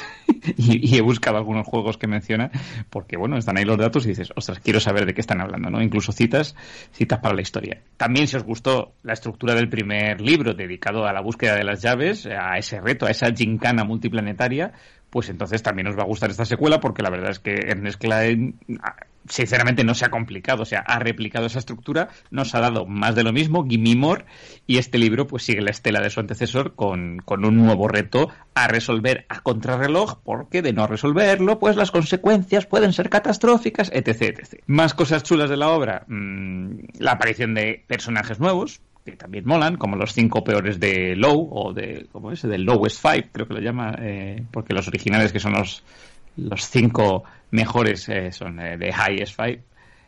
Bueno, pues este grupo es similar al original, pero más jovencito y apasionado y adora a los protagonistas y les ayuda en su aventura. La verdad es que molan, molan estos cinco chavales. De hecho, la líder, bueno, sí, la líder de este nuevo grupo, Low, Lohengrin, es un personaje de género fluido que prefiere el pronombre ella, por eso digo la líder, mmm, cuyo avatar va cambiando de chica a chico y viceversa. Y esto mola, mola mucho porque el personaje en sí mola, pero además, eh, bueno, es, yo creo un pasito a favor también de, de integrar a más personajes LGBTQIA eh, en la cultura pop y, y, también, bueno, pues la diversidad de género, aunque encontré una pega muy grande ahí, yo esto lo tengo que discutir con Marta, si Marta algún día, que, es la sacerdotisa y súper sabia de estos temas, se lee el libro, porque creo que eh, hay un punto en el que Ernest Klein erra mogollón, ah, no solo porque a veces hay pasajes en los que intenta tocar este tema un tanto forzados, sino que yo creo que llega a incurrir en algún planteamiento bastante tontaco que me da a mí que va a levantar polémica y, voy a seguir este tema de cerca.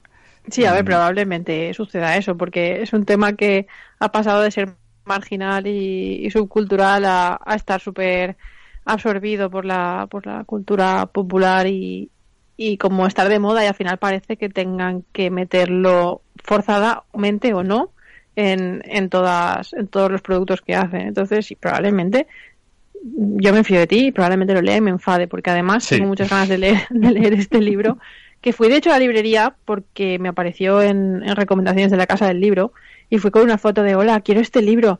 Me dijeron, no, no ha salido todavía, sale el viernes. Y era como el lunes o por ahí.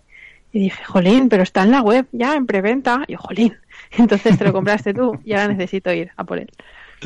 Pues, pues esta parte en concreto te va. Así como creo que el personaje de Lohengrin, que tampoco tiene mucho más, ¿no? Pues un personaje, lo que digo, de género fluido que va cambiando. Eh, y bueno, luego cuenta, bueno, pues eso, que era un chico y luego se cambió de género y luego, claro, en Oasis puede ser lo que quiera ¿eh? y tal. Claro, ahí plantea cosas interesantes. También plantea de forma chachi que con los Sony puedes vivir el acto sexual como hombre, como mujer, eh, que puedes hacerlo con alguien de tu mismo género, del género opuesto, etc, etc. Pero ahí empieza a meterse, empieza a pisar suelo farragoso el autor y ya si algún día te lo lees, Marta, lo, discutimos. Mejor no meto más el dedo en la llaga en este pasaje en concreto. A ver cómo lo hace porque es complicado. Sí, sí. Es lo que se le nota, se le nota en varios puntos de la novela que quiere tocar determinados temas en los que quizás no, no sea el mayor experto del mundo. Y, y Ernest Klein es muy de enrollarse y no llegar al punto. Pero yo sí me quedo, en este caso, con una, una cita ¿no? de Wade, que, que yo creo que es lo más esclarecedor. Yo, hablando de este tema con algún amigo, que decía, hostia, es que aquí se ha metido en, jardín, en un jardín importante. Digo, mira, hay que quedarse con esta frase que dice, la pasión era pasión y el amor era amor sin importar quiénes fuesen los participantes involucrados o qué clase de cuerpos les hubiese asignado al nacer. Ya está, quédate con esa frase y olvídate de, los otros 80 mm, párrafos en los que está él como planteándose mil millones de cosas. A partir de aquí empiezan los baches, porque quizá, o sea, digo que la inclusión de nuevos personajes mola, pero donde peor funciona Ready Player 2 es en el desarrollo precisamente de los personajes de antaño, los protagonistas, porque Ready Player 1 nos planteaba mm, bueno, pues teníamos la historia de un chaval de los suburbios que sobrevive y que salva a la sociedad, salva al mundo, salva a sus amigos gracias a su conocimiento friki, ¿no? Y esto es lo que yo creo que a la gente le enganchó de, de Wade Watts, Parsival. Y el problema es que ahora este señor, pues es lo que os decía antes, es un multimillonario aburrido, deprimido, que para más Inri además ha perdido su mojo, es incapaz de resolver un solo acertijo por sí mismo y llega pues a recurrir constantemente a sus colegas o incluso a hacer uso abusivo de sus nuevos poderes de superadministrador de Oasis, o sea, trampa, trampa. Y, y el resto de personajes, pues H, que mola bastante, aunque tengo que decir que a mí me gusta mucho más incluso el H de la película de Spielberg que el del libro, pero bueno, aquí H ni fu ni fa. Claro, H en el libro anterior tenía su girito también en cuanto a su persona, que de repente descubríamos al final de la historia, que su yo en el mundo real mm, poco tenía que ver con, con el eh, avatar eh, que Parsival percibía, ¿no? Y H tenía su gracia, aquí ni Funifa. Artemis, pues eh, sí, sigue siendo la luchadora para cambiar el mundo y demás, y la única del grupo que está en contra de estos nuevos Oni y tal, pero su mensaje al final queda como muy diluido en la historia y al final no persiste. Shoto es el que más me duele, Shoto queda relegado a asiático estándar, escritas sus líneas con, con Excel eh, y es una pena porque al final, yo qué sé, joder, los personajes quedan desdibujados, sobre todo Wade y Artemis y su desarrollo y crecimiento, que era uno de los temas que más vida le daba a la primera novela. En cuanto a la lectura de la obra, pues tengo que decir que la gente, eh, cuando se haga con el libro, que no se dé por vencida en las primeras 100, 150 páginas, que, hay gente que yo sé que deja las novelas porque dice, ah, no puedo más. Esta Ready Player 2 cuesta arrancar. O sea, Klein, ya sabéis, que es mucho de recrearse, en dar tropecientos mil detalles, encajar tres millones de referencias en cada página. Claro, esto no ayuda a que una novela que empieza lenta, además despegue, ¿no? Y hacen falta, pues eso, casi 150 páginas para llegar al primer plot point, ¿no? Interesante de la historia. A partir de ahí, tengo que decir, se lo decía ya con el otro día, que además justo yo iba por la página 200, 200 y poco, a partir de ahí la cosa empieza a fluir, a fluir muy bien y Klein eh, nos bueno, arranca la aventura y nos, nos lleva a visitar pues un mogollón de nuevos mundos que recrean diversos universos geek, eh, pues desde Jaco, a ti que te gusta Prince, si no me equivoco, pues va a haber una parte, va a haber una parte eh, particular que, te va a gustar mucho. Eh, pues también se recrea otra vez en El Señor de los Anillos. Hay todo un fragmento dedicado a las películas de John Hughes, en particular, al, mundo ochentero, pero al universo John Hughes en particular, que mola un montón. es una pasada, ¿no? Aunque también yo he echado de menos, curiosamente, un poco más de peso videojueguil, ¿no? Que estamos hablando de un libro que, que, también tocaba muy de cerca el mundo de los videojuegos y aquí quedan un poquito más olvidados en pos de otros universos frikis. Pero bueno. Y finalmente, algo que me ha gustado mucho también, pero que considero que no se ha explotado demasiado bien, que me da un poco de pena, es que en este libro se empieza a atisbar una evolución hacia un mundo de ciencia ficción alucinante. O sea, al final os estoy diciendo que Ernest Klein replica un poco la estructura de, de búsqueda de fragmentos, de, de, pues eso, de gincana, ¿no? De quest. Pero yo creo que estaba un poco cansado, o se hace eso para mantener la esencia de Ready Player One, pero yo estoy seguro que en su cabeza bullían ya mogollón de nuevas ideas que le llevan pues a, a que se atisbe eso, una evolución hacia un mundo de ciencia ficción alucinante que va mucho más allá de la simple idea de gente conectándose a un mundo virtual. Ya he dicho que se tocan otros temas, el de la sexualidad, que es una excusa para hablar de la empatía, de la humanidad como unidad, pero claro, ahí también pues se exploran la conciencia humana, la inteligencia artificial, la vida eterna, y, y, que toque estos puntos de la novela me mola, porque además, siendo Ernest Klein, os diré que los toca con cierta esencia de la ciencia ficción clásica de los años 50, 60, ¿no? Eh, percibes un poquito de Asimov, un poquito de Dune, un poquito... Eso está muy guay, pero no se profundiza en todo ello porque al final va a la historia que va y eso es una pena. Y así para cerrar, pues eso, que Ready Player 2, eh, claro, alguno me decía por ahí, es una caca de la vaca. Hay gente que ha salido un poco indignada después de esta primera lectura apresurada, cuestiones de hype, creo yo, como siempre. Yo creo que para nada, ni de lejos, es una caca de la vaca. Creo que los fans de Ernest Klein, eh, gente como yo que disfruto mucho de la primera novela, lo van a gozar y van a disfrutar muchas horas de datos y anécdotas frikis a casco porro insertadas en una aventura súper divertida que es verdad que la literatura de Klein sufre baches, que no es la mejor ni la más fluida del mundo. O sea, este señor no, no ha escrito un libro que, no sé, no es un premio Nobel de literatura, está claro, pero tampoco ha ido a peor. eso, eso es verdad. Y este es el estilo del autor, eh, con lo cual uno se siente como en casa cuando está leyendo. O sea, tienes un poco la misma esencia y sensaciones de, del primer libro, que eso está muy bien. Y ojo, también que la secuela fílmica pues está en desarrollo y, y yo creo fijaos que si se acerca a la historia de esta novela, porque más o menos la primera película intentó replicar lo que contaba la primera novela, pero se, se fue de varetas. Incluso yo le decía el otro día a Jaco que, que, pues como ha ocurrido en otras películas de Spielberg, cuando adaptó Parque Jurásico también modificó varias historias ¿no? de los libros originales y, luego tuvo que seguir con eso en las secuelas. Spielberg, por ejemplo, no mató a Daito, al hermano de Shoto, y claro, aquí en la novela está muerto. Yo no sé cómo adaptarán esta novela a la gran pantalla, pero creo que precisamente ahí puede funcionar bastante bien y, y dado cómo acaba la historia y tal, puede tener momentos muy bonitos. A mí ya con lo de Prince me has ganado. el, el, anteriormente conocido como Prince. No, no, eh, conocí, bueno, sí, anteriormente, exacto, porque ya no está. bueno, eh, se nota mucho, Dani, que o, o, o, se nota que está escrita para ser película o no. Eh, ¿Te acuerdas que te lo dije el otro día también? Sí, sí. que me temía que... Mmm, pues al final me retracto de mis palabras. O sea, así como digo que podría quedar muy bien llevados varios de los planteamientos de la novela a la gran pantalla, mmm, creo que Ernest Klein ha sido honesto y ha dicho, mira, yo voy a contar lo que tengo que contar en mi novela, a modo de novela y siguiendo la línea de mi primera obra, y ya está, me, ya me, o sea, a veces yo pensaba que, que, iba a cortarse o a incluir determinadas cosas o personajes o escenas un poco pensando, uh, esto quedaría fantástico en el cine. Pero yo, yo creo que no, que ha sido muy honesto y ha dicho, voy a contar lo que tengo que contar.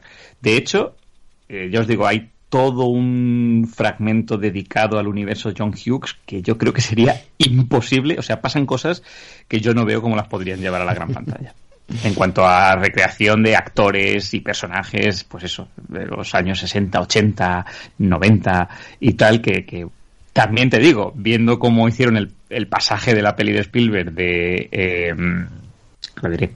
El resplandor. Del resplandor, cualquier cosa es posible.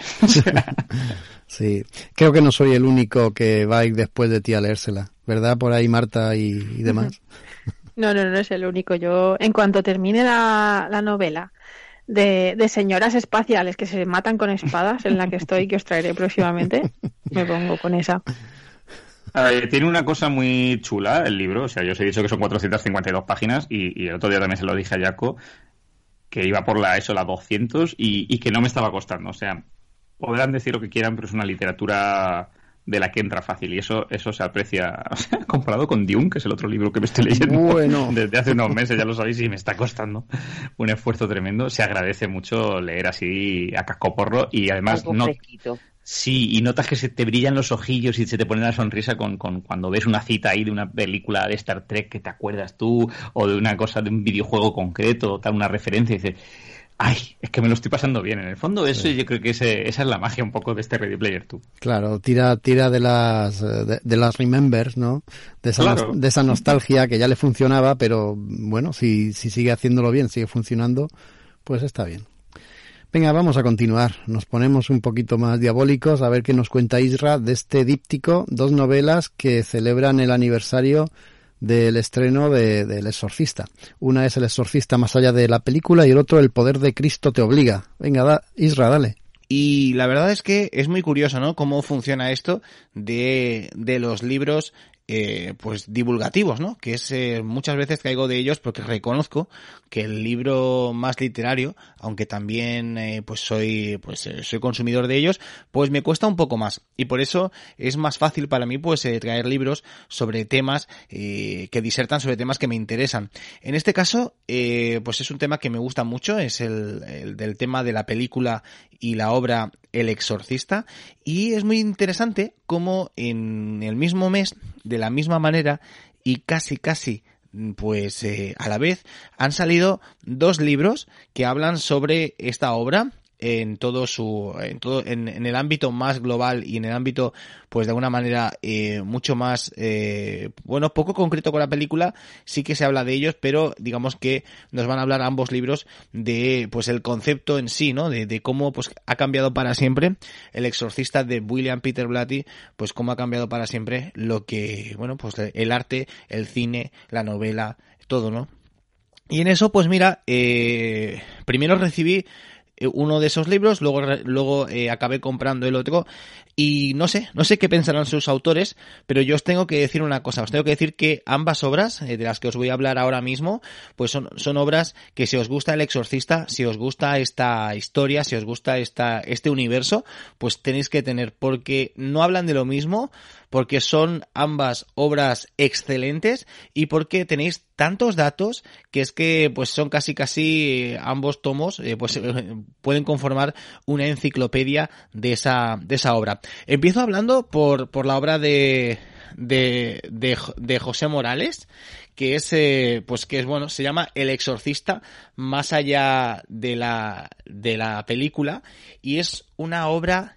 milimétrica, milimétrica en el análisis, sobre todo de la película, de la película, perdón, de la película original.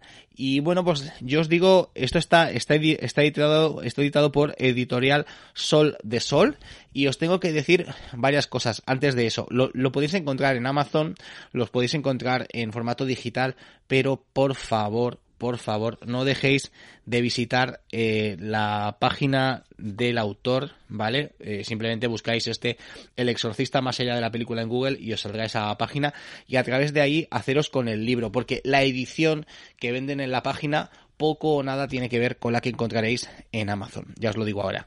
Es un libro de una calidad mm, con unas con un papel, con unas hojas, con unos acabados alucinantes. Bueno, pues qué es lo que tenemos en esta eh, en este eh, El exorcista, ¿no? Y bueno, primero pues decir que estas dos obras creo que lo he dicho al principio, pero si no pues me repito y ya está, salen porque eh, pues este año se produce la efeméride de esos ah, 50 años de la publicación de la novela original y por eso pues surgen muchos productos que van en este sentido. Pues este el exorcista más allá de la película de, Jo- de José J. Morales analiza eh, punto por punto pues cómo se gestó esa película, de dónde sale la historia, cómo se llega al guion original, cómo se trabaja en ella cosas del rodaje y también esas cosas que tanto nos gustan a algunos que pues habla también de esa eh, pues de esos eh, sucesos extraños que suceden en la película e incluso aquellos elementos simbólicos que podemos encontrar en la en, la misma todos sabemos por ejemplo pues ese montón de imágenes subliminales que, que salían en la misma película, pero poco sabíamos que aún habían muchas más. Pues eso lo podemos ver y nada, lo podemos ver no solo con el texto que está escrito de, de, manera fantástica, sino pues que lo podemos también uh, lo podemos eh, eh, pues encontrar también en fotos que constantemente pues están uh, están acompañando esta esta obra. Claro, comenzamos en esta obra pues con el suceso real, eh, ese, esa, ese caso que desencadenó el exorcista en, en 1949 y luego pues nos vamos a hablar de, de, la, de un poco de la novela y luego pues como ya se, ya se, se produce la adaptación a la pantalla. Entonces empezaremos escena por escena a explicar y a, por, y hacer, eh, a pormenorizar pues eh, esos elementos simbólicos que vamos a encontrar en todos, en todo, en todo momento. También eh, va a analizar el impacto cultural, va a hablar del, del metraje maldito y luego pues nada de, de cosas pues que tienen que ver con el impacto posterior de la obra. O sea que este libro, por favor, si os gusta, lo deberíais de tener. Pero claro, de repente, otro amigo mío, eh, que es eh, Luis Martínez, eh, Luis Martínez Vallés, que, bueno, pues eh, muchos lo conoceréis por otro podcast que está en Evox, que es Luces en el Horizonte, pues saca a la vez el poder de Cristo te obliga. Pues el poder de Cristo te obliga es otra pedazo de obra que ya os digo, me he leído los dos, o sea, es que mm, no, no solo no se repiten, sino que aportan cosas tan distintas y tan increíbles que vale la pena. Además, si lo pedís a, bueno, a través de de las plataformas digitales o, o directamente a Dilatando Mentes Editorial os va a venir con una especie de, de, de, fanzine muy alucinante que pues que trae pues alguna cartelería selecta y algunas cosas muy curiosas de la película, ¿no? Que es una, una, una especie de, de premio para los que lo compramos un poco antes. Bueno, ¿de qué, de qué va exactamente? Pues eh, bueno, pues eh, nos habla también de esa película, de ese exorcista, pero hace algo que no hace el otro libro, que es, pues bueno, hablar del, del, pues del tema cultural, hablar de la obra eh, a nivel completamente global y, la, y bueno, no, no analiza tanto la película, que también, sino que analiza pues eh, pues todo lo que ha generado, ¿no? Y me parece pues pues muy chulo. De hecho, sí le dedica un, el capítulo 7 a la película, también nos habla de la historia real, nos habla de, de quién es William Peter Blatty, de, de, bueno, pues de cómo se encuentra con uh, William Friedkin, que eso también lo, aparece en el otro sitio, que también eh, le da eh, un capítulo a la banda sonora al Tubular Bells, que eso pues en el otro no aparece y nos habla de sonido, nos habla de fotografía, de maquillaje, de los efectos mecánicos, digamos que va a hablar mucho más eh, de la obra del exorcista, de la película, desde un punto mucho más técnico. Y después, lo que tanto me gusta a mí de esta, de esta obra es que nos habla pues de, de, de todo el, de todas las secuelas, nos habla eh, de esa serie que, que, surgió hace algunos años, nos habla incluso de las obras más apócrifas, incluso eh, pues dedica unas líneas a ese reposeída y nada, y la verdad que acaba con una cosa espectacular que es una con una charla con el exorcista, pues el mayor exorcista de este país, que es el, el, el padre Fortea. Pues bueno, ya os digo, eh, sinceramente, si me preguntáis cuál, cuál me compro, los dos. Es que es una auténtica barbaridad. Yo creo que no se han puesto de acuerdo, pero si los sacaran en un único tomo, esto lo reventaría. El primero, que os he dicho, el de José J. Morales, El Exorcista, editado por Sol de Sol. Y el segundo, El Poder de Cristo te obliga, de Luis Martínez eh, Vallés, de Dilatando Mentes. ¿Vale? Pues aquí los tenéis. Ya hemos acabado con nuestras reseñas de novelas actuales o muy muy recomendables. Vamos a pasar a los clásicos de Hello Freaky.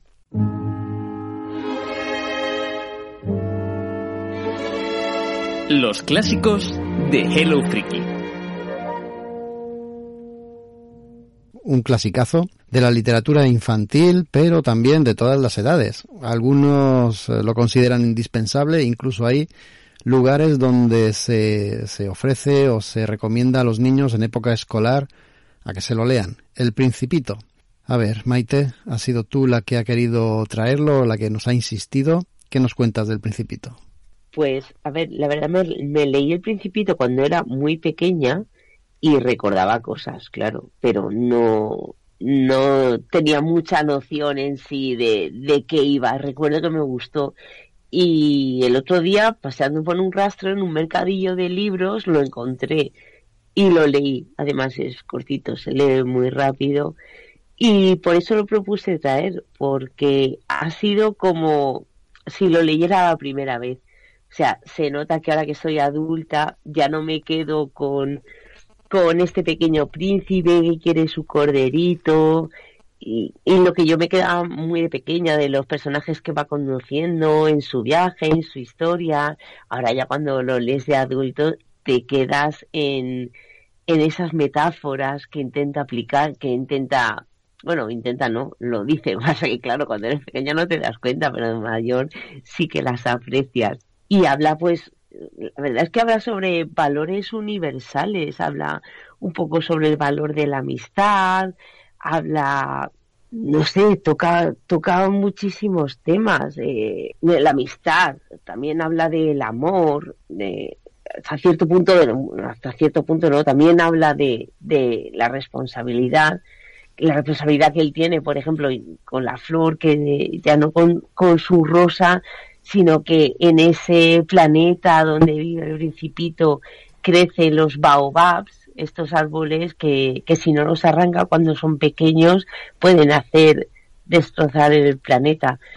Que eso, que, es lo que más me llama la atención, de cómo una novela, un, aunque sea muy cortita, la puedes leer de pequeño y quedarte con una visión y luego cuando eres adulto ya has sufrido cosas en la vida y ya has pasado en tu vida por una serie de vicisitudes, pues ves, la ves con, con otros ojos completamente diferentes. Y por eso la traigo. A mí sí que me ha gustado, me ha gustado mucho redescubrirla. Entiendo que sea la novela francesa más más vendida y más, creo que ha sido la más traducida a, a todos los idiomas. Sí. Por supuesto, como digo, la, la, el más leído y traducido del mundo, porque es un, es una, en esencia te cuenta eso, todas esas pequeñas cosas que en la vida, que de pequeño lees y entiendes de una manera y al crecer entiendes realmente el significado de, de lo que te quiere contar este principito. La que es la más traducida nos consta porque Dani tiene todas esas ediciones. casi un tercio, casi un tercio, sí, sí. Tendré cerca del centenar, bueno, contando algún cómic, alguna adaptación a cómic y demás, pero creo que son como unas 300, 300 y pico ediciones eh, en diferentes idiomas, idiomas y esto como se dice formatos no eh, no a ver eh, o sea el valenciano no es un idioma es un dialecto dialecto un dialecto así que no ¿Cómo, que no es, ¿Cómo que no es un idioma? A que te metemos una paliza. No, el, idioma es el catalán. Eh... Eso es discutible, vale. Bueno, por ahí, por, yo por ejemplo lo tengo en piamontés. Digo, digo, nos está provocando, ¿verdad? Sí, yo, yo creo que sí. por supuesto. Eh, pero en piamontés, por ejemplo, que es un dialecto raronillo, en cosas así, y, y mola un montón, ¿no? Que esté... Eh, de hecho, muchos traductores eh, lo han utilizado este libro precisamente pues para intentar recuperar o, difundir pues determinados eso, idiomas, dialectos, bueno, con una historia que como dice Maite, al final es una historia sencilla pero que toca temas muy humanos. Y a mí me pasó como a ti Maite, yo lo he leído en tres ocasiones en tres momentos muy distintos de mi vida. De hecho, me ha hecho mucha gracia lo del mercadillo que has dicho, porque mi primer principito es una versión mexicana que llegó a mí, pues, en un rastrillo de verano, en una tienda de un señor que se ponía allí con mogollón de libros y tal, y, tenía ahí una edición, y yo dije, uy, esto me gusta. Yo me solía comprar cada, cada dos o tres días algún librete, y, aquel lo vi fino y dije, venga, me animo, ¿no? Y, pero claro, a lo mejor tenía 12, 13 años, claro, lo leí con unos ojos. De hecho, me lo leí en una noche, me acuerdo. O sea, yo me, fui a la cama y me lo leí y dije, ¡jo! Me leí un libro del tirón. Esto es increíble. Quizá después me lo volví a leer, a leer durante mi época universitaria, ¿no? Con veintipocos años y la última vez ha sido ya, eh, pues yo creo que con treinta y pocos. Y, en cada lectura eh, lo he percibido y lo he interpretado de una manera totalmente distinta. Os voy a decir una cosa a mí que hay muchos amigos míos que, que, que, bueno, esos son benefactores, me traen, me traen libros cuando viajen, porque así empecé yo a coleccionar el, el Principito para tener recuerdos al final de, lugares y países a los que viajaba. Eh, se piensan que, que, que estoy súper obsesionado, que me flipa el Principito y tal. Yo digo que a mí el libro me gusta mucho, pero precisamente lo que más odio de, de esta obra es todo el contexto que se ha creado alrededor, todo el merchandising, todo el, incluso el poco conocimiento de mucha gente, ah, el principito, lo importante es lo que no ves con los ojos. Es como, pero ¿te lo has leído? a veces me da un poquillo de... escúchame, no es por nada, pero detrás de cada punto y seguido hay una frase que sirve como estado de WhatsApp. Sí, no, eso es verdad. Pero a lo mejor tendríamos que plantearnos el mundo que hemos construido. Una taza de Mr. Wonderful también. Sobre todo eso. A ver, pero eso es lo que hace de este libro un libro muy especial. O sea, que al final, en muy poquitas páginas, es lo que decía Maite, estás condensando temas, pues desde el materialismo a críticas incluso al mundo laboral, ¿no? A, la gente que trabaja mucho, al, al, no ver más allá de, nuestras rutinas, al olvidarnos un poco de quiénes éramos de niños, ¿no? A esa magia, a esa imaginación, a cuestiones que es verdad que se pierden. Yo creo que ahí reside un poco la magia de, de Saint-Exupéry, que el tío a lo mejor es porque estaba casado con una señora salvadoreña multimillonaria y tenía la vida medio resuelta y que en pleno eh, sí, la consuelo, consuelo. En pleno conflicto bélico, prácticamente este señor eh, huyó de Francia y se fue a las comodidades de Nueva York y tal. O sea, mal no vivió. Jolín, que había sido un aviador, que había trabajado, era casi un aventurero, ¿no? Ahí en el, en el correo, en los correos franceses, en unas rutas que acababan por el Sáhara, que de hecho mucho de... A mí me recuerda mucho a Roald Dahl también, que también fue aviador, también hacía libros infantiles y también tiene cierta magia en sus historias pero, pero la historia de, de Saint Exupéry es para conocerla porque se ve mucho de ella plasmada en, en sus libros. Incluso, mira, mencionaba Maite lo de los baobabs. Hay quien, claro, esto luego, o sea, es que es un libro que, que se, se deja reinterpretar constantemente, ¿no? Los baobabs había gente que decía, no, es el nazismo, ¿no? Hay que, hay que sacarlos rápido de ahí antes de que se hagan más grandes y sus raíces ya no se puedan arrancar, tal. Y, y luego tiene, o sea, al final los pasajes más conocidos, el de la rosa y el del zorro, son súper bonitos. Porque, curiosamente, ya digo, en, en, esta última lectura que hice con treinta y pocos, te has pasado por cosas ya en la vida un poco chungas y cosas eh, relacionadas con, con tu vida sentimental eh, que a lo mejor te han dejado un poco tocado, te das, o sea, interpretas totalmente de forma distinta el tema de la rosa, ¿no? De que al final eh, dices, sí, es tu pareja, pero es tu pareja. Eh, puede haber muchas mujeres, puede haber muchos hombres, puede haber, pero ese era el tuyo. Y es lo que demuestra el zorro, ¿no? Del domesticar, como dice él, entre comillas, a, a, esa persona, hace que esa persona sea especial, ¿no? Esa conexión, ese lazo que tú creas con esa persona, hace que esa persona no sea una persona, sea tu persona. Pero es eso, es que esto con 12 años no lo interpretas. Es que eh, a día de hoy, eh, también los niños de antes eran distintos. Claro, también cuando habla con el hombre de negocios, que, que siempre se dedica a, a acumular, el farolero o, o, el geógrafo, por ejemplo, que tanto escribir de geografía, pero él no ha viajado nunca.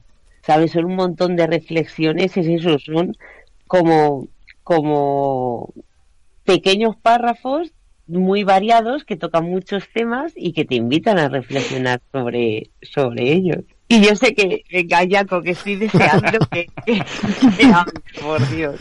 No, yo prefiero no decir lo que opino. Mira, yo, yo me intenté leerme El Principito un par de veces y me pasó igual que cuando empecé a leer la del monje que vendió el Ferrari o el abuelo que saltó por la ventana claro.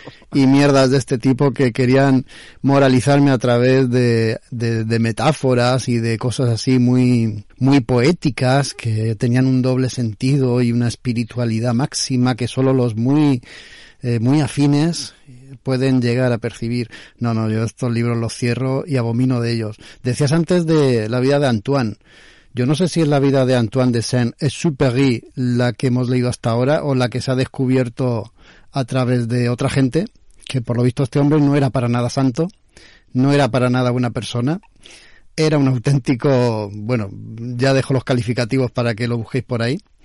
Y claro, esto me lleva a pensar si su relato es tan bucólico, tan amante, tan amado y tan especial, pues no predicaba con el ejemplo, precisamente. Así que yo, yo que toda esta gente que tiene una vida privada oculta la mar de turbia y la mar de violenta y luego tiene estos escritos tan floridos y tan bonitos y maravillosos, me chirría las neuronas. Cuidado, Jaco, que, que, que, Víctor empieza a hablar de Paulo Coelho y, y no salimos de este programa hoy. O sea que... Alguien ha dicho que. no, pero a ver, eh, es que, es que yo creo, eso es lo que te decía antes, es lo que no me gusta a mí del Principito hoy en día, ese contexto, el que le hayan vinculado a que es un libro de autorreflexión que es poco menos que El secreto, ¿no? Eh, no, Jolín, es que al final no es eso, al final es, es, es, una fábula infantil con doble lectura para los adultos, ya está, y hay que verlo como un libro de 1943, y hay que verlo como, no sé, poco más que eso. El, yo precisamente el, el problema que veo, de hecho, Jaco, tú míralo como un libro de un alienígena que llega a nuestro planeta y psicoanaliza a la humanidad. Y al final se acaba suicidando. O sea, esa es la historia del principito. Pues ya, no me la leo. Claro, dice, la humanidad es tremenda, mm, me enveneno y me muero. O sea, esto es así. Dios mío. Eh, hay, que ver, hay, que verlo así. explicado así, la verdad es que a lo mejor más de uno va a decir, esto yo no quiero leer. Es optimista, ¿eh? Joder. No, no, a ver, es que el libro es súper pesimista. O sea, el libro, como dice Maite, el chaval se dedica durante, creo que es durante seis días, la historia dura como ocho días, durante seis días viaja por primero otros seis planetas y luego los últimos dos días ya hace parón en la Tierra y lo flipa, porque encima solo ve desiertos y a dos o tres energúmenos que son a cada cual más gilipollas, menos el aviador, que el pobrecito era un pringao. Eh, y en los seis planetas anteriores, por lo que decía Maite, el farolero, el banquero, el no sé qué, son todos unos imbéciles que viven su vida y de hecho el libro empieza con ese análisis de los adultos diciendo, madre mía, los adultos, y estamos todos medio tuertos, o sea, no sabemos lo que es la vida. Menos mal que eres niño y estás leyendo esto. Menos mal que yo te voy a decir lo que es, ¿no? Eso, eso piensa Antoine. Yo es que estos libros que te regalan frases pues autocomplacientes. Para tatuaje. A, mí me cansan, me, me empalagan, me, me, me, abruman, pero me van a decir lo que tengo que pensar o lo que tengo que sentir. Iros a correr por ahí, hombre. A ver, tiene, tiene cosas bonitas, a ver, tiene, tiene frases bonitas de modo, a mí me recuerdan cierto modo un poco a, Gaiman, ¿no? Como si bebiera de él. Gaiman me gusta muchísimo más y creo que ha sido más prolífico y todo. Es como si mezclaras a Gaiman con Coelho, que te cuenta una fábula así, una fábula así como narrada a través de los ojos de un niño, pero que en verdad esconde pues cosas mucho más oscuras detrás y sentimientos mucho más dolorosos detrás de lo que te está contando. Y, tiene un punto ahí en plan guía del autostopista galáctico, galáctico pero versión autoayuda. Mm, no sé, está, curioso. Y a mí realmente yo lo estaba leyendo y decía, ¡hala, qué frases más bonitas! ¿Cómo escribe este hombre? En verdad escribe muy bien, es muy poético. Lo, era un tío muy perfeccionista. O sea, yo, más allá de lo que dice Jaco, el tío era machacón consigo mismo. O sea, casi seguro que tenía algún tipo de obsesión. Sí, sí, sabe lo que hace y además me gusta también lo que ha dicho Maite, en, en cada momento de la vida que tú lo lees, lo que ha dicho Dani, eh, eh, lo, lo, interpretas de una forma diferente. Yo lo estaba leyendo esta semana, repasándolo y tal, y he visto lo de la rosa. Te juro que no me había enterado nunca de que el tema de la rosa era una historia de amor. Igual yo era un poco analfabeta emocional, ¿no? Hace unos años, no, no pasa nada, pero pero fue como de lo de la rosa y fue como de ¡Ah! está hablando del amor sabes yo ahí súper súper flipada entonces, cada vez que lo lees a cada edad, en cada etapa. Marta, sí es la, es la frase trending topic en todas las bodas últimamente. Ay, es que como no voy, aunque me inviten, pues es lo que tiene. Entonces, eh, me parece que tiene su valor y que es un, un es, literatura universal al final, que, que, jolín, que la gente siga tatuando el elefantito dentro de la boa eh, 70 años después de su publicación, pues ya me parece. sombrero, sombrero. Aunque sea de marketing, aunque fuera un genio de marketing el, el hombre este, pues tiene lo suyo. Claro, el problema es eso, que la gente ha adaptado esa, esta novela a lo que decíamos, frases, camisetas y tal, pero es que la novela es del 43, es que es mucho antes. Y mira, me cuando el Hobbit, Jaco, más o menos. mira, me recuerda mucho a Pesadilla antes de Navidad, que se hizo muy famosa por el merchandising, habían bolsos, camisetas, y había muchísima gente que no había visto la película. Pues en esto pasa lo mismo.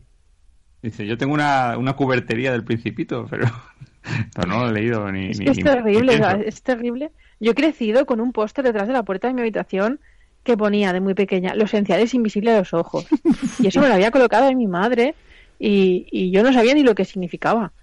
O sea, imagínate, hemos crecido con eso, está súper adaptado a nuestra cultura y vamos, es lo mainstream de lo mainstream ahora mismo, el principito. Lo que pasa es que encima los dibujos que tiene y el diseño que tiene, así un poquito naif y no sé qué tiene, que te da para que te compres figuritas y cositas cookies y es como muy francés todo, muy, muy bonito. Sí, y porque el concepto en sí mola, y, y, ese es otro de los puntos fuertes que no lo hemos mencionado de la obra, pero también Mm. el trabajo de, de, o sea, al final la combinación un poco de la historia y de las acuarelas de Super I, que joder, pues también yo creo que tienen su puntito un poco único, ¿no? Y diferente. Eh, no sé, es que, es que es un libro para dar muchas vueltas en ese sentido.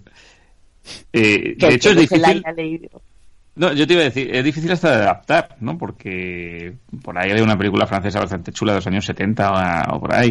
Luego, hace 4 o 5 años, en 2015, una peli que esta yo la recomiendo bastante, pero claro, igual, ajena a la obra totalmente. O sea, una peli de animación que está muy bien. Ya esa te la recomiendo si no la has visto. No, tranquilo que no la voy a ver. Pero, pero claro, está como hiper mega desconectada de lo que es el libro. O sea, fantástico, porque la puedes ver sin haberte leído el libro nunca y se queda con estos elementos que dice Marta, ¿no? Eh, elementos naif Cookie, casi. ¿no? De, sí, los cookies, de un- el chavalito de rizos rubios y, y trajecito azul, así que bonito. Eh, y el corderito y tal. Eh, va más sobre un poco. eh, o sea, al final tiene su protagonista propia la película y demás. Pero yo digo, es que es imposible incluso llevarla al cine. Si, si llevas esto al cine, llévalo como digo yo antes, el niño alienígena que llega a la Tierra posapocalíptica. Mad Max, es que es eso. A mí me inspira más Mad Max, me da más motivos para vivir. A ver si va a ser. Charlize Theron el principito. optimista. La principita. No, os he, os he compartido por ahí por el chat que tenemos y lo pondré en los enlaces del programa. Unos apuntes biográficos de este Antoine, ¿m? tan, tan maravilloso en sus doctrinas y sus lecciones de vida, para que veamos cómo, cómo las predicaba. Y un día tenemos que hacer un especial pues de este tipo de gente, de este Antoine, de Teresa de Calcuta, toda esta gente que va de santa y de buena y, buena. y luego tiene una cara B que te puedes cagar encima de cómo eran. Yo no tenía ni idea de la cara oculta de Santuán. Estoy deseando que acabar de grabar para ponerme a leer lo que has enviado. Eso, eso me da mucha rabia, mucha rabia. ¿no? Esto Que- se está pareciendo a Sálvame ya. A ver, uh. Total, total. Pero, pero vamos a ver, Jaco, hay que separar al autor de la obra. Esto no pasa. Sí, pero cuando la obra es esta y el autor es ese, no puedes separarlo, ¿no? Porque van Mira vinculados. Michael Jackson. ¿Con qué Eso solo se le perdona a Rowling por terfa.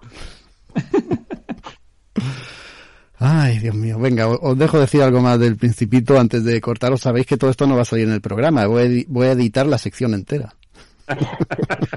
y el clásico de Moby Dick.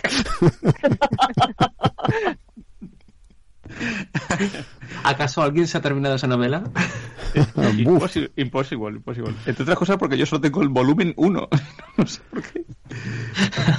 Te lo juro. Yo sí. eh. Eh, yo te iba a decir, yo tengo ahora mismo un libro en mis manos que esto es peor que el Principito.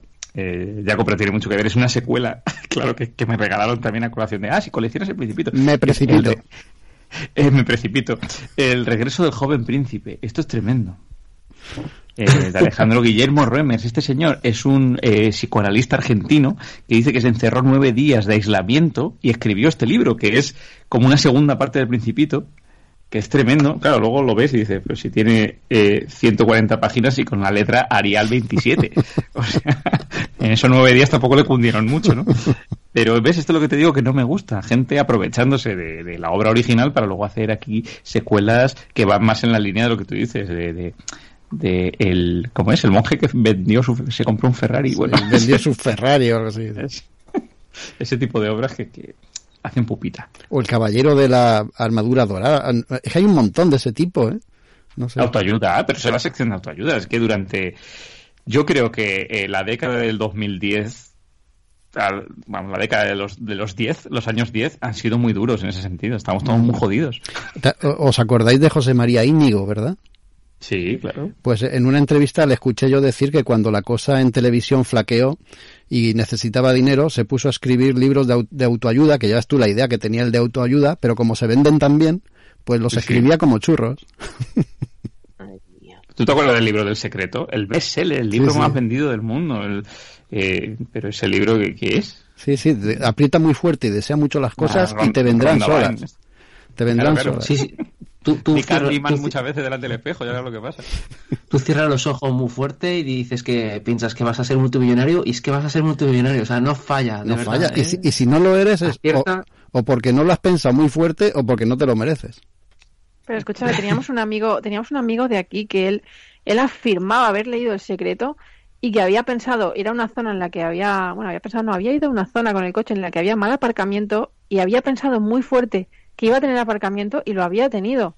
No me digas más. Me, mañana me y compro nos lo uno. vendía y nos lo afirmaba que le sucedía eso. El secreto era, ¿no? Apuntado. El secreto ibérico. Eso es otra cosa. El secreto yo creo que era otra cosa. Bueno, vamos, vamos a dejarlo aquí. Oye, hemos hecho un aporte a la humanidad impagable que si, si, si apretáis muy fuerte los ojos y los dientes, conseguiréis todo aquello que necesitéis y deseéis. Así que ma- más no podemos hacer. Nosotros más no Con podemos este hacer. mi consejo ya lo dejamos por todo lo alto. Todo, todo queda en vuestra mano, veréis lo que hacéis. Eso sí, antes de despedirnos, oye, tenemos que, que animar a la gente a que se apunte a ese canal de Telegram que tenemos de Friki, que somos ya 50 personajes allí, hablando todos al mismo tiempo. Qué bien lo pasemos, ¿eh? Que somos ya 50. 50 Personas. y, y más de uno con muchos, o sea, la misma persona con muchos nick distintos. Así rellenamos. Ahí estamos, ahí estamos, ¿eh? que 50 y está muy controladito el, el diálogo que tenemos entre todos. De momento no se sale la cosa de madre, de momento. Pero bueno, nosotros vamos a dejar aquí el programa, vamos a darle las gracias a todos los que hayan llegado hasta aquí, muchas gracias a todos los que hemos participado, menos a Antoine, y quedamos con los oyentes que quieran para la semana que viene, que traemos un programa especial, oye, muy interesante, al menos intentaremos que sea. La semana que viene, por supuesto, nos escuchamos. Adiós.